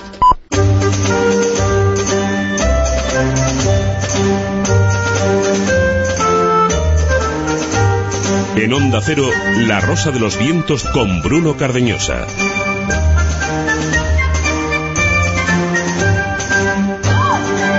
Comenzamos una nueva hora, nuevo tramo de La Rosa de los Vientos, una hora especial eh, porque es la hora en la que comenzará a sonar la trompeta del Apocalipsis eh, porque hace las 3.36 la sombra de la Tierra tocará la luna en la superficie de la luna y comenzará el apocalipsis, el fin del mundo según esta no, profecía. Pero no viene, pues si yo me he gastado ya todo en esta semana. Y a las 5.51, pues ya, está, claro que viene. ¿Que viene de verdad? Sí, sí. Bueno, viene el eclipse, la luna de sangre, y, mañana viene la vida, o sea... Y el Barça otra vez campeón de Liga. Mañana abren las tiendas, eh, mañana las carreteras volverán a ver atasco, es decir, el apocalipsis ha comenzado. ¿Y, nieva o no? y, encima hay huelga de taxis. Estamos por abajo. Eh, Miguel Pedrero, lo mejor va a ser que nos metamos en un agujero negro. Bueno, eh, eh, eso parece, ¿sabes? ya estamos. ya casi estamos, y estamos en el apocalipsis. Fíjate, un agujero negro podría provocar perfectamente el, apocalipsis en, en, la Tierra. Yo siempre digo que, que, que en el fondo son tantos los eventos astronómicos que pueden acabar en décimas de segundo con el planeta Tierra o con nuestra galaxia o con gran parte de nuestra galaxia que no nos damos cuenta de lo absolutamente efímeros que somos. Ahora estamos aquí y el segundo siguiente no, no estamos porque ha habido una explosión de una supernova y ha arrasado el planeta Tierra, no lo sé. Pueden pasar miles y miles de... Es probable que pase otra cosa para no estar aquí, no lo de la supernova, que también puede suceder, pero quizás más remoto. Pueden pasar tantas cosas. Sí, sí, sí, no, sí, se pasan muchas cosas. Y, y, el universo seguirá, seguirá ahí, nuestra galaxia seguirá ahí, el planetita Tierra, ahí, pues desaparecerá. Una gotita de polvo... Y no pues pasa absolutamente nada. Que bueno, le pasaron el cepillo en alguna ocasión. Bueno, pues fijaros, una de las personas que que más se empeñó en la investigación de los agujeros negros, aparte de recientemente fallecido Stephen Hawking, que le dedicó buena parte de su carrera, fue nada más y nada menos que Albert Einstein. Albert Einstein y uno de sus colaboradores principales, otro de los grandes físicos, Nathan Rosen, eh, llegaron a la conclusión de que los agujeros de gusano, en realidad, que los agujeros negros en realidad son agujeros de gusano. Es decir, que el agujero negro sería una puerta de entrada, pero existiría una puerta de salida, ¿no? Y, de donde se entra se sale. Efectivamente. Efectivamente. Bueno, y... No hay lío eterno, hay lío con final, un agujero negro. tontería digo. Bueno, bueno, bueno. A, ver, cómo sigo yo ahora. Haz lo que puedas. Hago lo que puedo. habitualmente hago lo que puedo. Bueno, pues... Eh, eh se está mordiendo la lengua, ¿eh? Que está buscando a ver el doble sentido. o el sentido literal. Bueno, básicamente... Eh, según la teoría de la relatividad de Einstein, que es una de las bases de, de la física, en realidad un agujero negro lo que hace es perforar el tejido mismo del espacio-tiempo. Es decir, que si lográramos entrar en un agujero negro, pues podríamos salir eh, a otra región del universo muy, muy alejada o incluso a otra región del tiempo. Es decir, que podríamos viajar en el hiperespacio, podríamos viajar en el espacio o podríamos viajar en el tiempo. Pero de las ecuaciones que desarrollaron Einstein y su colaborador Nathan Rosen se deriva que absolutamente nada, ningún objeto puede cruzar un agujero negro. Porque un agujero negro es un elemento muy, muy, muy extraño con una densidad infinita. ¿no? Al menos esos son los que han descubierto los físicos, los físicos teóricos, ¿no? Es decir, ¿qué, es, qué, sería la densidad? Bueno, pues es una cantidad enorme de masa, enorme, enorme, enorme, en un volumen muy pequeño. Vamos, lo que se dice, uno muy pesado. Bueno, lo que se dice, algo muy raro y difícilmente explicable. Es decir, una, una masa enorme eh, en un volumen muy pequeño, porque fijaros que los agujeros negros eh, no se forman de la nada, sino que se forman a raíz de la extinción de una estrella, de un sol de una estrella supermasiva, es decir, de una estrella con 20 o 25 veces más masa que nuestro Sol. Cuando una de esas estrellas se extingue, no voy a contar todo el proceso, pero es muy posible que llegue a formarse este agujero negro, porque toda la masa enorme de esa estrella acaba plegada en un volumen muy pequeño, ¿no? Y según los desarrollos teóricos, esa densidad es infinita, ¿no? Algo difícil de explicar, pero eso es lo que hay, ¿no? Bueno, lo que iba diciendo, en teoría... en teoría Por eso es que es difícil de explicar. Bueno, en teoría nada puede cruzar ese agujero negro que nos podría llevar, si pudiéramos entrar, a otra región del espacio o a otra región del tiempo. Podríamos viajar en el tiempo. Pero mm, no todo el mundo está de acuerdo con Einstein e incluso en los años siguientes, en las décadas siguientes, algunos físicos muy importantes no estaban de acuerdo con Einstein, pero ahora un grupo de, físicos teóricos de la Universidad de, Massachusetts acaban de descubrir algo interesante, algo que ya se sabía, que no todos los agujeros negros son iguales. Por ejemplo, hay un agujero negro que está ubicado en el centro de nuestra galaxia, que se conoce por el nombre de Sagitario A, es un agujero negro enorme, pero está girando. Y esto, es decir, que ese agujero negro está girando, hace que esa densidad no sea infinita. Es decir, aunque sea una densidad muy amplia, no sea infinita. Y eso podría posibilitar que... Y este es el asunto que vayamos hasta ahí. Claro, que una nave pueda atravesar ese agujero negro o agujero de gusano. Es decir, eh, hasta ahora se tenía la idea de que cualquier cosa que entrara en un agujero negro pues sería aplastado por su enorme fuerza gravitatoria. Es decir, si mm, cualquiera de nosotros en una nave entráramos en un agujero negro, inmediatamente nos convertiríamos en una especie de espagueti enorme que acabaría esfumándose en la nada. Sin embargo, como hay parece agujeros negros que están en rotación y en este caso su densidad no es infinita, es posible atravesarlos con una nave. Es decir, bueno, esto abre... Es decir, entramos como un macarrón y salimos como un espagueti. Bueno, esto abre muchas posibilidades. Estamos hablando de, ciencia ficción porque incluso estos agujeros negros, y se están desarrollando experimentos muy iniciales, estos, estos agujeros negros podrían llegarse a desarrollar en laboratorio ¿no? Desde el punto de vista de la física teórica, nada lo impide. Es posible crear un agujero negro en un laboratorio. ¿Qué es lo que lo impide? Estás poniendo una cara muy rara, Manuel. ¿eh? Es que me levanta dolor de cabeza. me, concentro tanto para intentar entender esos conceptos. Es que me desbordan, claro, porque bueno, estamos hablando viajar en el tiempo. O sea, sí, pero eh, eh, saltar es, viajar en el tiempo, pero como es un agujero negro y se lo come todo, no lo vas a, a contar ni a experimentar porque te va a tragar. Es decir, aunque se pueda conseguir el agujero negro, lo que pasa en el agujero negro negro no se va a contar y no se va a decir porque bueno o sea, que se tritura todo. No, bueno, como Las Vegas. lo que pasa en el agujero negro se queda en el agujero negro. en Sagitario A sí puedes. Sí puedes, y en otros probablemente claro, puedas. Pero en ese sí se va a poder. Es decir, es una, es una cuestión, al fin y al cabo, de tecnología. Es como como crear un agujero de gusano que conecte una región del tiempo con otra. Se puede hacer en laboratorios, desde el punto de vista de la física teórica, nada lo impide. Y de hecho, hay desde el punto de vista teórico una serie de experimentos muy bien desarrollados para lograrlo. ¿Qué, es, lo que falta? para llegar a... No, somos capaces de mandar una misión tripulada a Marte, vamos a llegar a la ¿Qué, ¿Qué, es lo que falta? Desde el punto de vista teórico nada lo impide. ¿Qué es lo que le falta?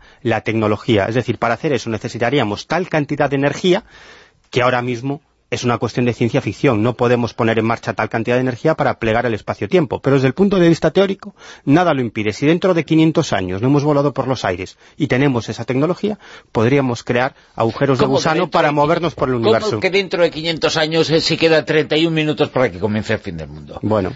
no sé yo si en 31 minutos nos va a dar tiempo para desarrollar. con segundas intenciones nos regala a todos en la tertulia calendarios de 2019. ¿Qué pasa? Soy optimista, soy optimista. Por cierto, eh, en año cero la leemos, eh, la compramos eh, porque nos hemos encontrado en la portada, la portada de la revista Año Cero, el siguiente tema que desarrollaremos, Milagros ante la ciencia.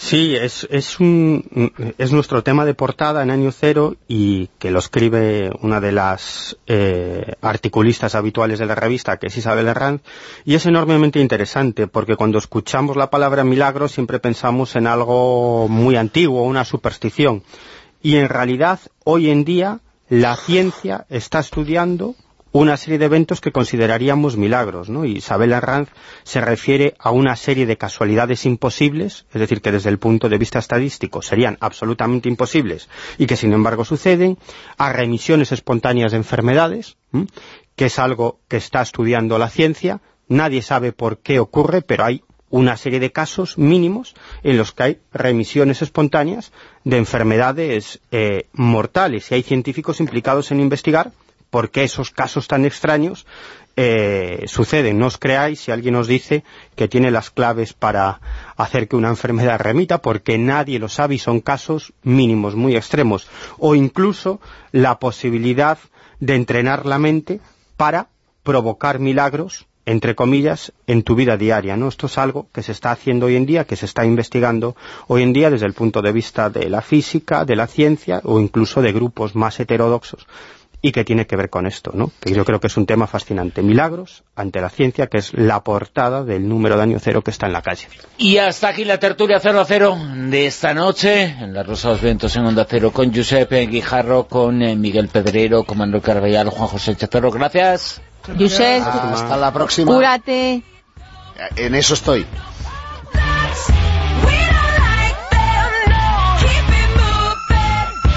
La Rosa de los Vientos en Onda Cero.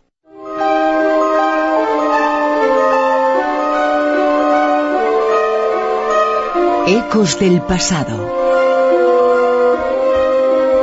La mayor parte de encuentros con fantasmas, con espíritus, son positivos, pero hay un porcentaje de casos que es negativo. Sobre esos casos hablamos esta noche, sobre algunos casos negativos en Geckos del pasado. Laura Falcón Lara, presidenta de Prisma Publicaciones en el Grupo Planeta. Laura, muy buenas, ¿qué tal? Buenas noches, Bruno. Bueno, lo decía al comienzo, en la presentación, hay un porcentaje de casos eh, muy pequeños, pero existen, es eh, real y hay que afrontar esa realidad, un porcentaje de casos que son negativos en estas apariciones de fantasmas. Efectivamente, yo cuando me preguntan siempre digo que es muy extraño que un fantasma pueda agredir físicamente a alguien, pero a pesar de lo extraño que es, no deja de haber un 10-15% de los casos, casos muy poco frecuentes, donde realmente el ente tiene la fuerza, la facilidad y las ganas de agredir físicamente a un ser humano. Son situaciones que además suelen esperar a que eh, la víctima esté en su momento más eh, vulnerable, ¿no? Cuando están en la cama durmiendo, cuando igual están distraídos, momentos donde igual es más difícil percatarse. Y más allá del susto que te puede dar un ente, porque no esperas, evidentemente, y no comprendes en muchos casos la aparición que tienes delante, el hecho de que físicamente puedan hacer daño puede llegar a convertir la vida del que lo sufre en un auténtico calvario. Vamos a comentar algunos de esos eh, casos uno ocurrió recientemente en Argentina, en Buenos Aires, y la protagonista es un agente de policía. Efectivamente, la señora en cuestión se llama María Fernanda Ledesma, de 25 años. Ella estaba haciendo una guardia, como cualquier otro policía, a medianoche en la Escuela Federal de Policía de Buenos Aires, en Argentina. Ella, en un momento dado, escucha un ruido extraño que procede de las aulas, ve que no hay nadie en las aulas y hace lo que tiene que hacer, que es informar, evidentemente, a su superior. Su superior eh, va al lugar en cuestión, el señor Goicoechea, para ser exactos, y decide pues eh, entrar en el sitio donde ha oído los ruidos extraños. No ve a nadie, no parece que haya nada mm, que altere la realidad o la normalidad del lugar, así que María Fernanda continúa con su guardia. Pero en uno de estos momentos eh, ella vuelve a escuchar estos ruidos extraños procedentes del interior de una de las aulas, esta vez mucho más fuertes. No se lo piensa dos veces, corre dentro de la habitación con su revólver en mano y justo en ese momento ve una sombra negra enorme que se dirige hacia, eh, hacia ella que parece querer atacarla.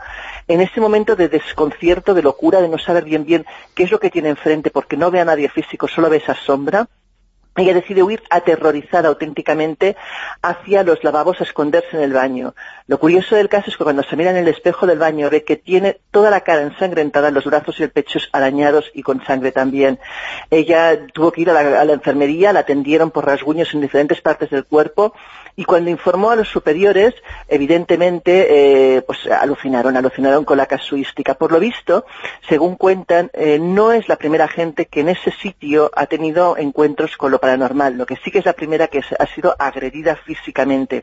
Otro aspirante a policía, por ejemplo, también informó haber visto una sombra oscura, incluso otros policías dicen haber tenido encuentros con una niña y una mujer que parecen estar cubiertas en sangre.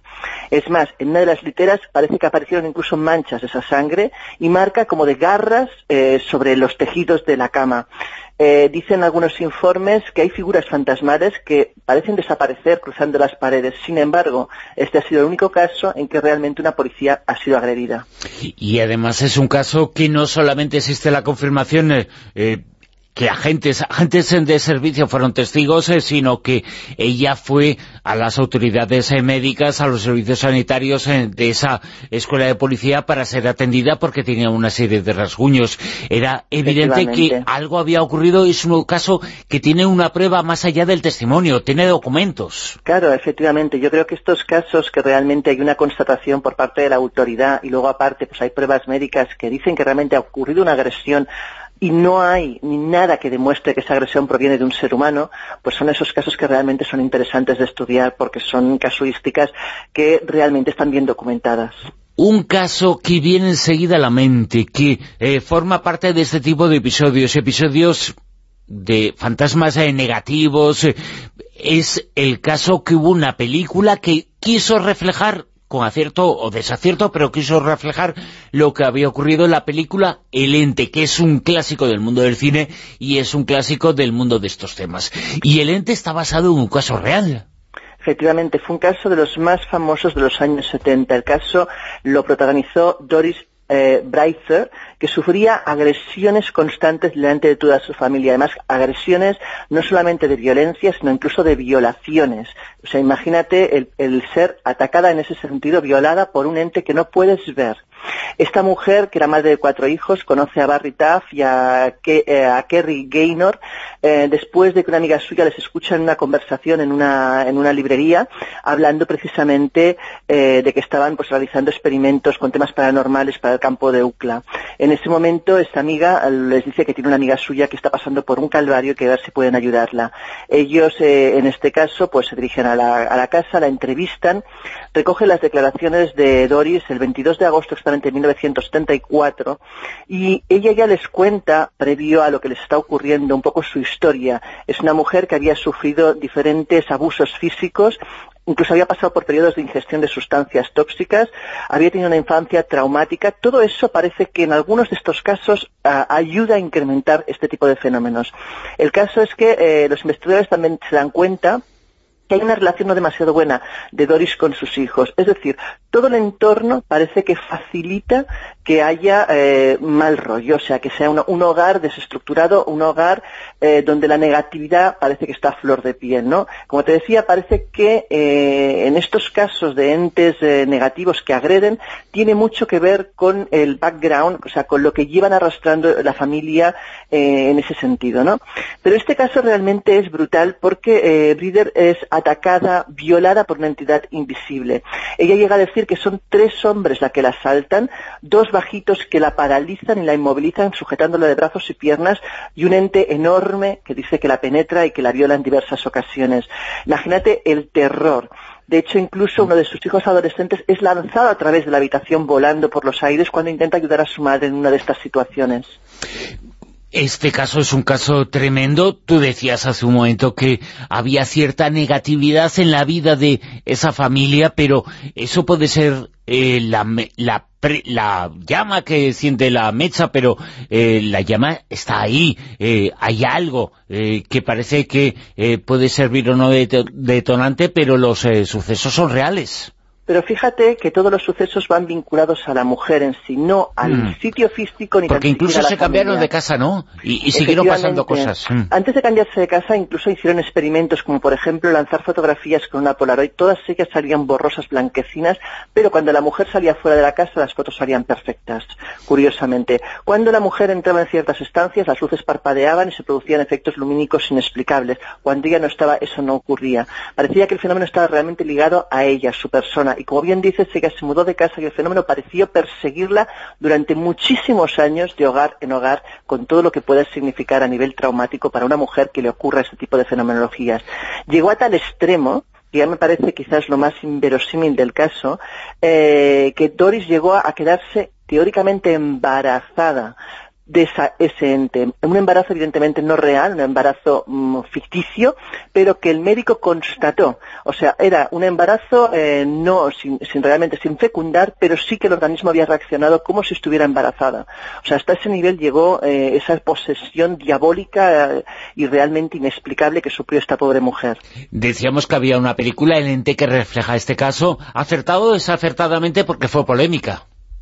Sí, pensemos eh, que, hombre, la película, como todas las películas, evidentemente es un peligro que las películas de terror a veces hacen mucho daño a las investigaciones reales, ¿no? Porque para, evidentemente, para ser mucho más eh, llamativas, para ser mucho más comerciales, distorsionan a veces lo que ocurre en la realidad o lo aumentan o lo multiplican de una manera que, pues, distorsiona realmente lo que ocurrió en realidad. En este caso, por ejemplo, en la película se hacían pruebas de hielo líquido donde habían conseguido, pues, eh, incluso tener huellas o formas físicas del fantasma.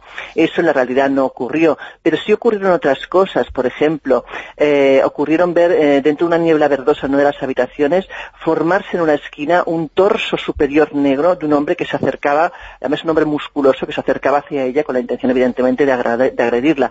Y eso lo vieron muchísimos de, los, presentes y de los investigadores incluso.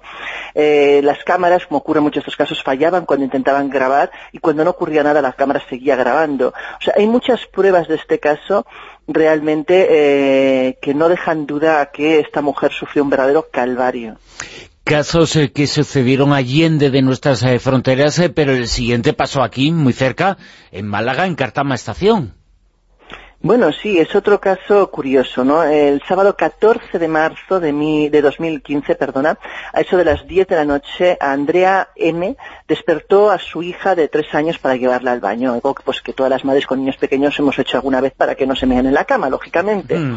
El caso es que de pronto, cuando la niña ya había acabado de hacer sus necesidades y ya la estaba limpiando y volviéndola a poner bien la ropa, al incorporarse nota detrás suyo una presencia, una, una presencia que según dice está a su izquierda, ve una figura que desaparece rápidamente de su campo visual, la niña no, no, se percata, una niña pequeña más medio dormida, imagínate. Sin embargo, cuando esa figura parece desaparecer por el pasillo, su hija empieza a gritar. Y la niña empieza a decir, con un lenguaje de una niña de tres años, y extendiendo sus manos aterrorizada, tengo pupa, no quiero, no lo quiero, quítamelo de encima, mamá. La mujer no entiende lo que está pasando, intenta calmar a la niña, no, no sabe bien bien cómo explicar lo que ocurre, pero la niña en vez de calmarse todavía grita más, todavía se pone más nerviosa, da la impresión de que realmente está siendo testigo de un mundo paralelo que la madre además no consigue ver. La niña parece que ni tan siquiera se da cuenta de que su madre está con ella. El caso es que con la niña en brazos se sienta en el sofá, intenta tranquilizarla, pero ella sigue gritando, sigue quejándose, diciendo que le están haciendo daño. Imagínate lo que tiene que ser como madre, ver que tu hijo le pasa algo así no poder hacer nada, ni tan siquiera poder saber qué es lo que está ocurriendo en realidad. la niña... Sí. Perdona, no, no. No, no, digo que hay muchas cosas en este caso, la relación de la madre y la niña parece que protagoniza todo, pero que todo tenía un contexto porque ya el sitio tenía eh, cierto pasado siniestro, eh, pasado con infortunios, eh, pasado con, con cosas, y parece que eso sirvió para que se manifestara o no. Eso lo fueron descubriendo más tarde. Fíjate que todavía ella, mm, la mujer pasó con la niña diferentes episodios, todos ellos con ese mismo patrón. Es decir, eh, cuando ocurrió este primer episodio, la madre luego mm, revisó a toda su hija pensando, bueno, si realmente le dolía algo, déjame ver que no haya marcas, y efectivamente encuentra arañazos en cuello y abdomen. Le pregunta a la niña que qué está viendo, y la niña es incapaz de explicar, dice, no te lo quiero decir, me da mucho miedo, mamá. Pues imagínate el susto, ¿no? Lo único que va diciendo continuamente es que me dejéis, dejadme tranquila, no quiero dejar como si algo intentara tomar la presa, llevarla a su realidad y ella intentara defenderse. El caso es que después de tres situaciones en que la niña sufre este tipo de ataques, eh, evidentemente empiezan a investigar qué está ocurriendo, no entienden nada, el fenómeno se agranda, porque empieza ya no solamente a ser un fenómeno que afecta a su hija, sino que empiezan a haber efectos físicos, muñecos que se activan solos, palabras en extraños idiomas escritas en vapor en el baño, en el espejo del baño. Algo agresivo realmente se había instalado en la casa y no es como quien dice, hasta más adelante, cuando empiezan a investigar la historia de todo ese, de todo ese terreno, que se dan cuenta que la actividad empieza en 2004, que hay vecinos que ya dicen haber visto la sombra de un hombre agresivo, un hombre con sombrero, un hombre que parece por su actitud mayor, pero que no parece tener muy buen humor, y que coincide con la construcción de Nueva Aijaima, que es donde se encuentra precisamente la casa. Por lo visto remueven las tierras, eh, unas tierras que además, como decías tú, tienen un pasado de muchos infortunios, ningún terrateniente fue capaz de mantener esas tierras demasiado tiempo, todos acabaron o arruinándose o teniendo que venderlas y deshacerse de ellas por extraños motivos, y en el día de hoy lo que ocurre es eso, ¿no? Que la gente ve esa sombra y que además esta niña se siente atacada por algo que no puede ver, pero que realmente la aterroriza.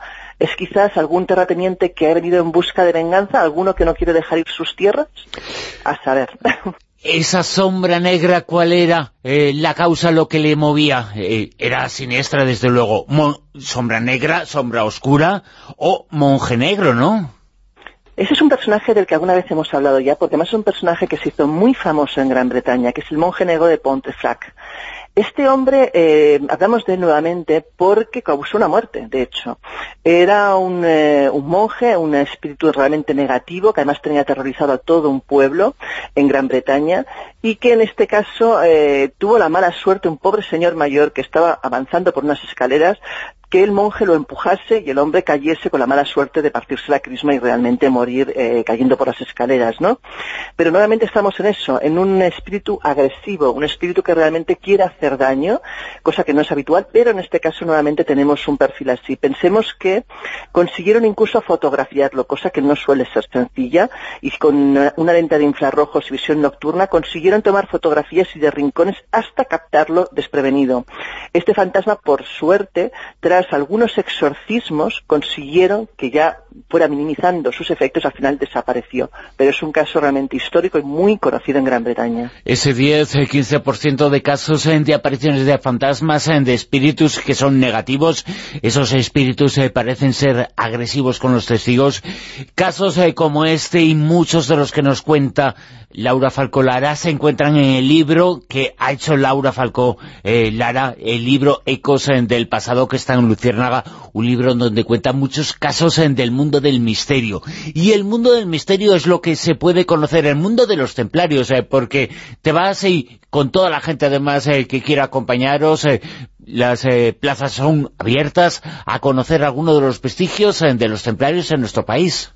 Efectivamente, es una ruta de templarios y fantasmas. Este, esta vez, esta ruta será liderada por Lorenzo Fernández Bueno y Federico Padial, eh, el primero más que conocido de este programa y del mundo del misterio. Federico Parial es un investigador local de la zona de Sevilla, también un gran conocedor de todo el tema templario y del misterio. en, esta, en esta ruta de fin de semana, que se inicia el día 22 de febrero hasta el 24, podrán conocer lugares como la Torre Sangrienta, donde los pobres caballeros de Cristo encontraron su trágico final. También, por ejemplo, se entrarán en la Sierra de Tudía, donde se produjo el milagro y el sol se detuvo. Conocerán también, por ejemplo, el monasterio de Tentudía, o el conventual eh, de San eh, Tingista de Calera de León. O, por ejemplo, les relatarán la historia de Pelay Pérez Correa, el Cid de la Baja Extremadura. Visitarán lugares tan increíbles y enclaves templarios como puede ser eh, el de San Juan Bautista, Nuestra Señora de la Encina, el Castillo Templario de Burguillos, del Cerro. Lugares realmente fascinantes donde el misterio y la historia se entrecruzan, sobre todo una historia que yo creo que es apasionante, que es todo, toda la historia de los templarios en España.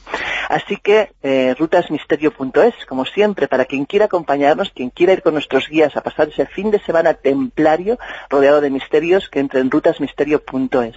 Ahí está toda la información la historia de los templarios en nuestro país es desconocida, pero es apasionante y se va a conocer algo más en este viaje, en esta ruta. Toda la información, insistimos, rutasmisterio.es y nos la seguirá contando aquí dentro de siete días Laura Falcolara en Los Ecos del Pasado.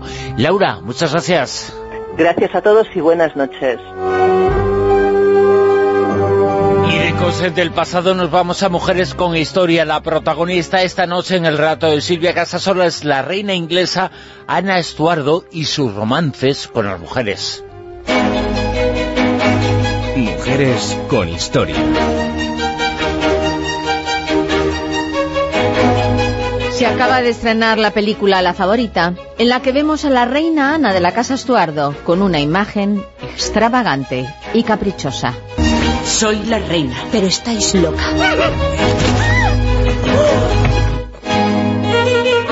El reinado de Ana está muy alejado del de la reina Isabel I de Inglaterra, ejemplo de buena gobernante. Precisamente, Isabel fue quien propició que los Estuardo llegaran al poder y reinaran como reyes de Gran Bretaña. ¿Y por qué digo esto?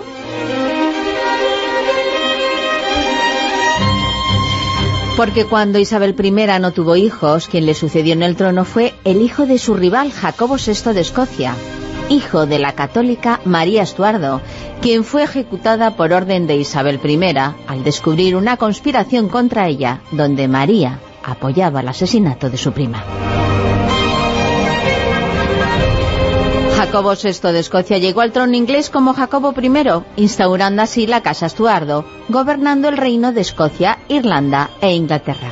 Después, le sucedería a sus hijos, primero Carlos I, al que los ingleses cortaron la cabeza por absolutista, y a este, Carlos II, quien tendría a Jacobo II, padre de nuestra protagonista.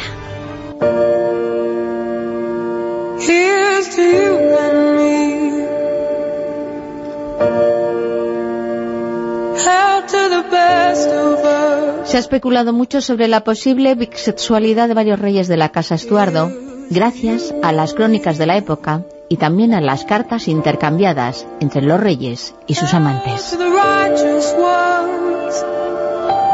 Por ejemplo, Jacobo II, padre de Ana, que no fue mal rey, pero cometió el error de convertirse al catolicismo abandonando la iglesia anglicana protestante, le habían permitido sus romances con varios favoritos, a pesar de haberse casado en dos ocasiones, primero con Ana Jaide y después con María de Modena, con la que tuvo ocho hijos.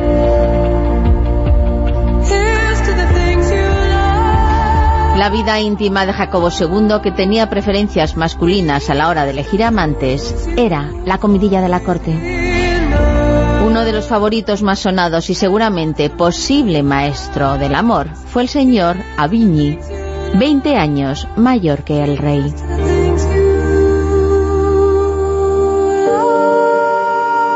Después vendría el vizconde de Doncaster y más tarde el atractivo caballerizo de este, Robert Carr ambos escoceses.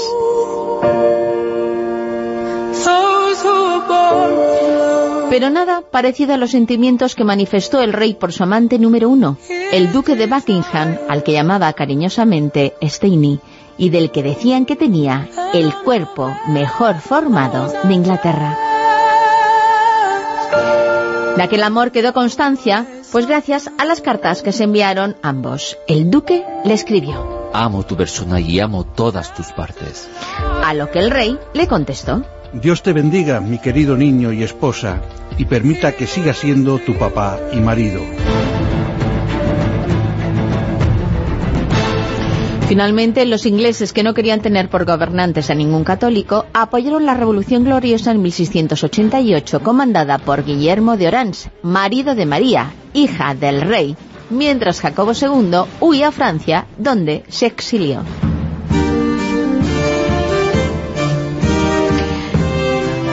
María había sido criada en la fe protestante, al igual que sus hermanos, y asumió con responsabilidad el reto de gobernar Inglaterra, aunque, según dicen, ella se limitaba a dejar hacer a su esposo, el rey Guillermo III, de origen holandés. María era querida por su pueblo, y su carácter y belleza moderada hacían un conjunto bastante agradable. Si bien el matrimonio bien avenido también tenía sus secretillos.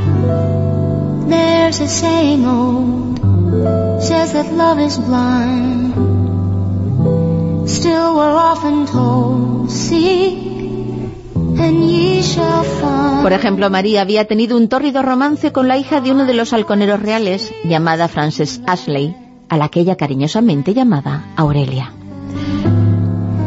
La obsesión y acoso de la futura reina de Inglaterra por su novia fue tal que Frances se asustó y terminó por alejarse de ella. Muéstrame un poco de misericordia, ámame de nuevo o mátame con tu desprecio, porque no puedo soportar tu indiferencia, mi querida, queridísima Aurelia.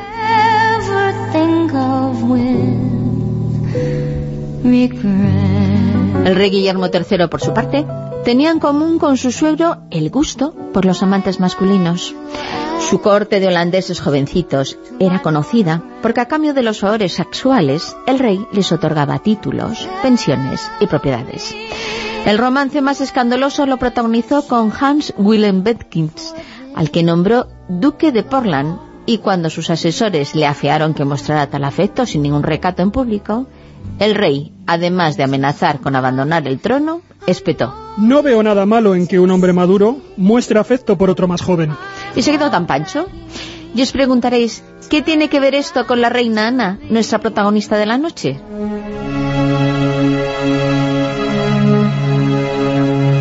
Pues resulta que Guillermo falleció en 1702. Su esposa, la reina María, había fallecido anteriormente a causa de la viruela y la sucesora en el trono era Ana, su cuñada y hermana de María, quien ya estaba casada con George de Dinamarca. Los cronistas hacen una descripción bastante cruel de la reina Ana.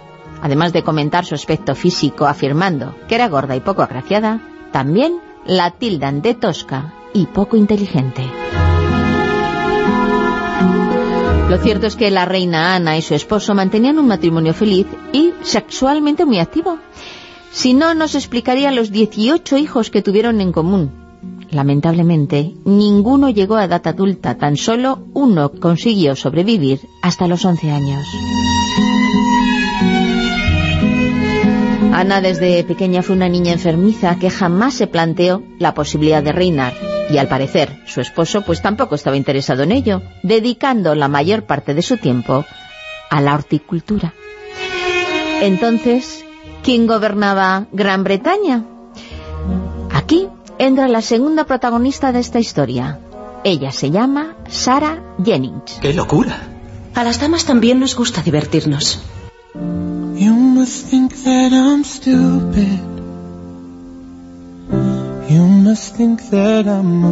Sara era una mujer muy atractiva e inteligente que compartió juegos de infancia con la futura reina cuando entró al servicio de María de Modena como camarera de la reina. Desde muy jovencita se especula que fueron amantes y van bastantes años de relación cuando Ana subió al trono. Incluso se dice que Ana se casó con su futuro esposo tras el consentimiento de Sara. La reina confiaba tanto en Sara que no hacía nada sin consultarle todos los asuntos de Estado.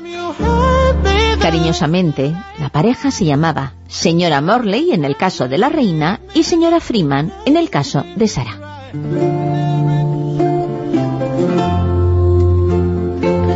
Sara se casó muy joven con John Churchill, un antepasado del famoso primer ministro inglés Winston Churchill. Su marido era un militar que había ascendido en el ejército siendo fiel a Jacobo II. Y cuando Jacobo se empeñó en ser católico y rodearse de católicos, le traicionó, apoyando la causa de la Revolución Gloriosa comandada por Guillermo de Orange. Gracias a sus éxitos militares, fue nombrado conde de Marlborough. Y el conde también estuvo un tiempo encerrado en la Torre de Londres, acusado de traición porque seguía manteniendo contacto con el rey exiliado. Y gracias a la intercesión de su esposa Sara, se pudo demostrar que todo aquello había sido un bulo y fue liberado. El conde de Marlborough fue nombrado comandante en jefe del ejército inglés durante la Guerra de Sucesión Española contra los franceses.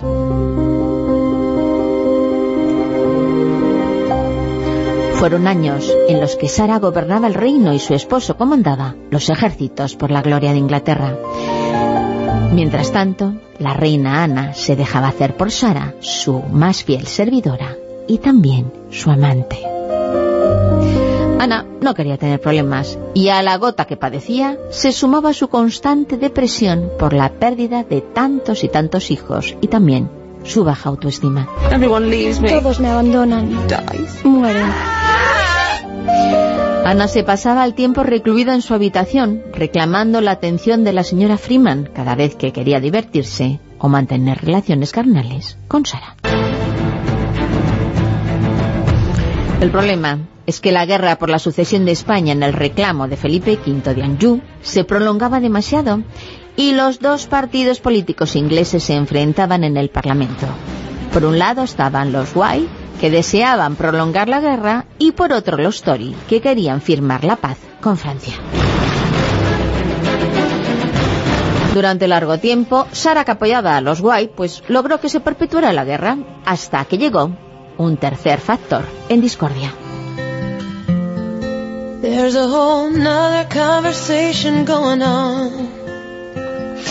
Resulta que un buen día, una antigua pariente suya, prima por más señas, se presentó en la corte inglesa pidiéndole ayuda a Sara.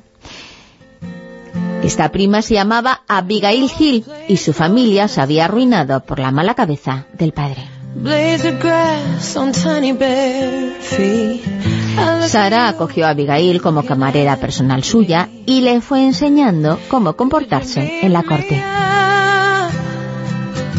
Abigail era una chica lista, ambiciosa y muy observadora.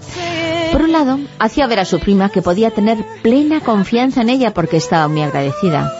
Y por otro, iba tomando nota del poder que Sara ejercía sobre la reina Ana, descubriendo por casualidad el gran secreto. La reina y Sara eran íntimas en la cama.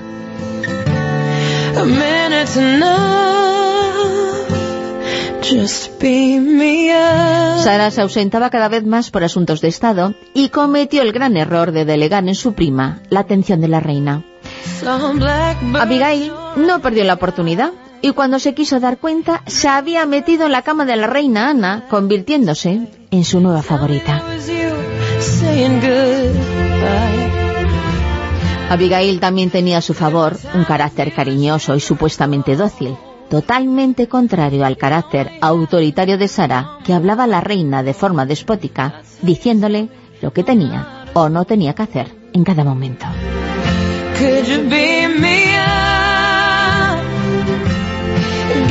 Cuando Sara descubrió que la reina le había sustituido en su corazón por Abigail, reaccionó despidiendo a su prima. Pero la reina no quería perder la compañía de Abigail y la convirtió en su dama de compañía personal.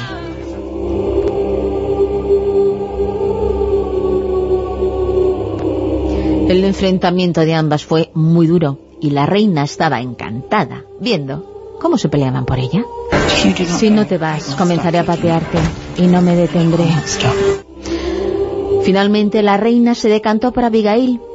Ella era más joven, supuestamente menos manipuladora, y no le decía lo que tenía que hacer y decir. Sara intentó usar una última baza para que la reina se doblegara a sus intenciones, publicar las cartas en las que quedara claro y notorio su relación amorosa. Pero la reina no cedió, y no está claro si al final Sara desveló su gran secreto. La caída en desgracia de Lady Churchill fue utilizada enseguida por los Tory, el partido de la oposición, que se hicieron con el control del gobierno y promulgaron la paz firmando el Tratado de Utrecht. Y aquí vamos a recordar una curiosidad, porque precisamente la reina Ana, que pasaba de gobernar, vamos, que no le gustaba, resulta que es la culpable de la pérdida de las plazas de Gibraltar y Menorca, que pasaron de manos españolas a manos inglesas. Luego, como sabemos, se recuperó Menorca, pero Gibraltar sigue siendo el eterno conflicto.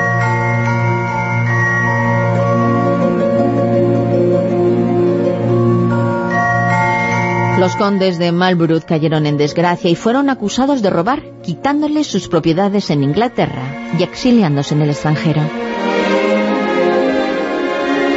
La amistad, la larga amistad entre Sara y la reina Ana, se rompió definitivamente y no fue hasta la muerte de esta por complicaciones con su enfermedad de gota cuando Sara logró regresar con su esposo a Inglaterra y recuperar todas sus propiedades. A pesar de tener 18 hijos, la reina Ana, que fue enterrada con 49 años en un ataúd especial, porque resulta que estaba hinchadísima y no cabía en uno normal, pues no dejó descendencia. Y la casa Estuardo desapareció con ella en favor de la línea alemana de los Hanover, sucediéndola en el trono inglés su primo segundo, Jorge I. Abigail, que ya era baronesa, al morir la reina, se marchó a la casa de campo que compartía con su esposo, el coronel Massan, retirándose de la vida pública.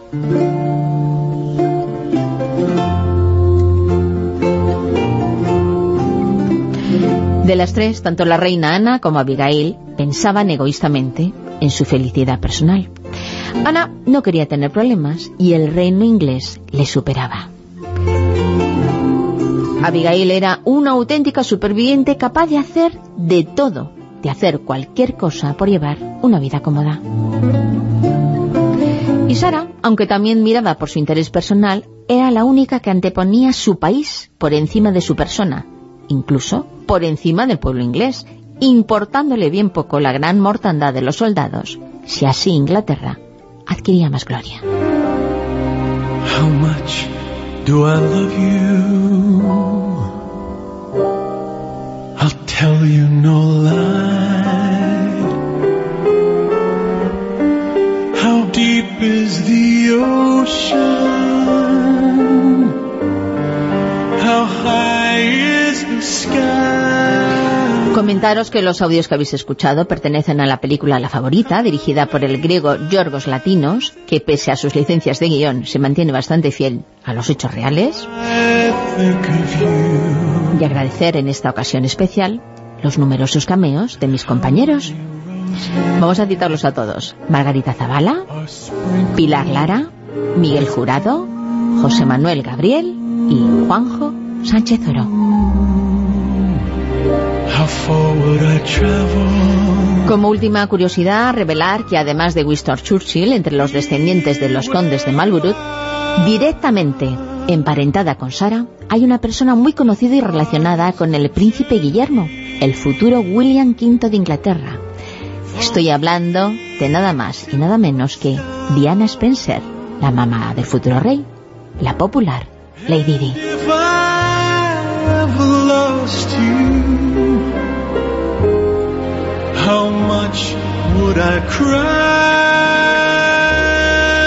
Esta noche hemos conocido un poco más sobre la reina de Gran Bretaña, Ana Estuardo, y sus dos amores, Lady Sara y Abigail.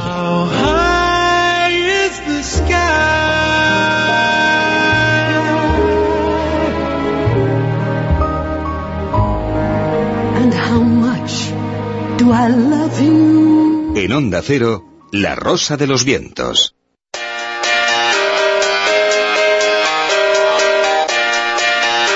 Fronteras del futuro. Las fronteras del futuro con Javier Sevillano. Javier, muy buenas. Muy buenas y últimas noches. Es que quedan apenas dos horas, en menos de dos horas, una hora y 49 minutos para que llegue el fin del mundo, aunque ha empezado ya a las 3 y 36 ese eclipse ha comenzado su primera fase. Y sin trompetas, ¿eh? no ha habido trompetas, yo no he no, nada. Eso no, las trompetas, está siendo un fin del mundo aburrido. Muy ¿eh? raro, muy raro, sí, muy, sí, muy soso. Bueno, eh, pues el último fue más interesante. más interesante. pues como yo sé que es el fin del mundo y como está siendo muy aburrido, yo os traigo algo que va a ser divertido, con lo que nos lo vamos a pasar muy bien de aquí al fin del mundo. La en, tele, en los próximos, en las próximas dos nos lo vamos a pasar muy bien. La teledildónica. Vale, perfecto. Teledildónica es un término que se inventó hace unos 40 años, se fue, bueno, eh, eh, en el que ya había mentes privilegiadas que veían lo que iba a ocurrir en el futuro. No que hoy vaya a ser el fin del mundo en un par de horitas, sino eh, aquello que permitía a ellos imaginar que en este futuro de hoy eh, iban a existir aparatos para poderse complacer a uno mismo. Oye, eso ha sonado... Sí, no, suena a lo que es, suena a lo que es. Yo me, está, estaba, me estaba en un principio imaginando... No, al, no, no, suena a lo que es. Voy a hacerme una teledildónica. No, pero es que me estaba imaginando a Lazarot, a Valerio Lazarot, que sabéis que él fue como un visionario, ¿no?, de la televisión, pero luego ya, como la lleva la tecnología, ya me queda así un poco descolocada. Bueno, dejadme terminar, que si no, no acabo nunca, que ya me quedó pendiente la semana pasada. A ver, callaros ya. La teledildónica, es decir, son los aparatitos que nos dan placer. Es Sí, decir, son los dildos y todos estos aparatos tan maravillosos que hoy día han evolucionado de una forma que se nos ha descontrolado el tema. Y estos eh, visionarios de hace 40 años inventaron el término teledildónica, pero no sabían hasta dónde iba a llegar esto. Para ello hay un individuo que se llama Werner Sober, que hace unos años estaba haciendo un, un- vamos, en su universidad le pidieron hacer su famoso máster, su famoso eh, trabajo fin de grado, o como se llame, no sé exactamente, pero él sí lo hizo de verdad. Y entonces él empezó a ver sobre qué hago yo esto. Este señor se dedica a temas de seguridad de tecnologías e informáticas, ¿no? Y entonces dijo, de esto ya lo han hecho, de Internet de las cosas ya lo han hecho, ya esto está muy trillado, esto y no sabía exactamente. Y resulta que se encontró con una mm, parte de la tecnología, de esta nueva tecnología que podemos considerar Internet de las cosas, pero que no se había estudiado o no había nadie hecho nada. Resulta que son los dildos, es decir, toda la tecnología del autoplacer que ahora están conectados a Internet, que ya no son eh, eh, como hasta hace unos poquitos años, que eran de uso casi privativo e individual, que lo siguen siendo, pero que ahora te puedes conectar con otros usuarios y puedes ser mucho más divertido. Así Y que hagámoslo de aquí a final del, a, a final del mundo, del, del mundo, que es en dos horas, vamos a entrar en la teledildónica en estos poquitos minutos. Para eh, estar disfrutando. Este individuo lo que eh, hizo es coger eh, mm, varios de estos eh, artilugios que ya están conectados en red, en redes locales y también a Internet y eh, eh, eligió a algunos de ellos a ver cuál, que, mm, como él es experto en, en- en investigar vulnerabilidades de estos aparatos, de aparatos eh, tecnológicos en general, se dedicó e hizo el máster sobre este tipo de aparatos que no había nada al respecto, lo cual fue muy novedoso y también muy divertido, según él dice, ¿no? Y entonces eh, cogió aparatos eh, fabricados en China y aparatos fabricados en, en Alemania, ¿no? que es de la zona por donde él reside. ¿Y qué ocurrió? que vio que los aparatos que eh, mm, más vulnerabilidades tenían no eran los fabricados en China, sino los fabricados en Alemania. y entonces cogió uno de estos en Alemania, que son más caros, se supone, y entonces él empezó a ver vulnerabilidades de todo tipo, no solo de, tipo técnico, sino lo que es más mm, sangrante, por decirlo, sino de vulnerabilidades de datos de esas personas. Al estar conectados, eh, evidentemente, mm, las empresas fabricantes requieren unas contraseñas eh, para protegerlos así. Bueno, él con muy poquito, con muy poquito, eh, todas estas contraseñas eh, hizo, que saltaran por los aires. y lo que pudo hacer es identificar eh, eh, a los propietarios imágenes comprometidas, imágenes no comprometidas, sino imágenes íntimas de los usuarios de estos aparatos que estaban colgadas en la red y que ya entiendo por qué decía que era divertido. Accedió, accedió con muy, con muy pocas dificultades a bases de datos de los fabricantes que, como sabéis, están conectadas, ¿no? Eh, todos estos datos van a una base central que, tienen los fabricantes de todo eso. Entonces, con muy poquito em, em, em, eh, perdón, con muy poquito dificultad accedió a una serie de datos que se supone que deberían de estar protegidos, que no lo están en estos, fabricantes, ¿no? Eh, bases de datos donde las eh, contraseñas estaban a la vista de todo el mundo. Y no solo eso, sino que llegó a poder activar estos aparatos a distancia sin consentimiento de los usuarios. Es decir, eh, lo que, eh, aunque parezca muy divertido, no lo es, porque eh, eh, él se planteaba, hay que aplicar, si esto se puede hacer cualquier persona con muy pocos conocimientos, hay que aplicar la legislación, es decir, esto es, mm, si tú eh, pones en funcionamiento un aparato de estos, de, un usuario que desconoce que tú lo estás manipulando a distancia, ¿esto es violación?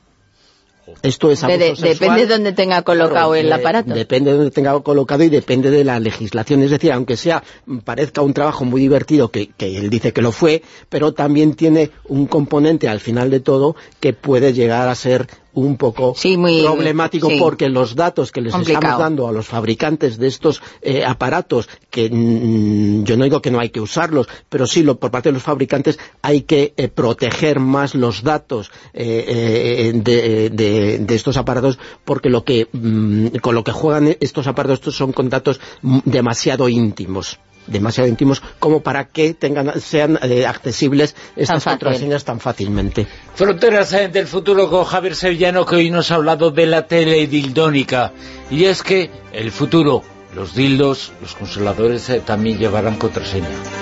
Dildon. Volvemos el sábado que viene. Gracias.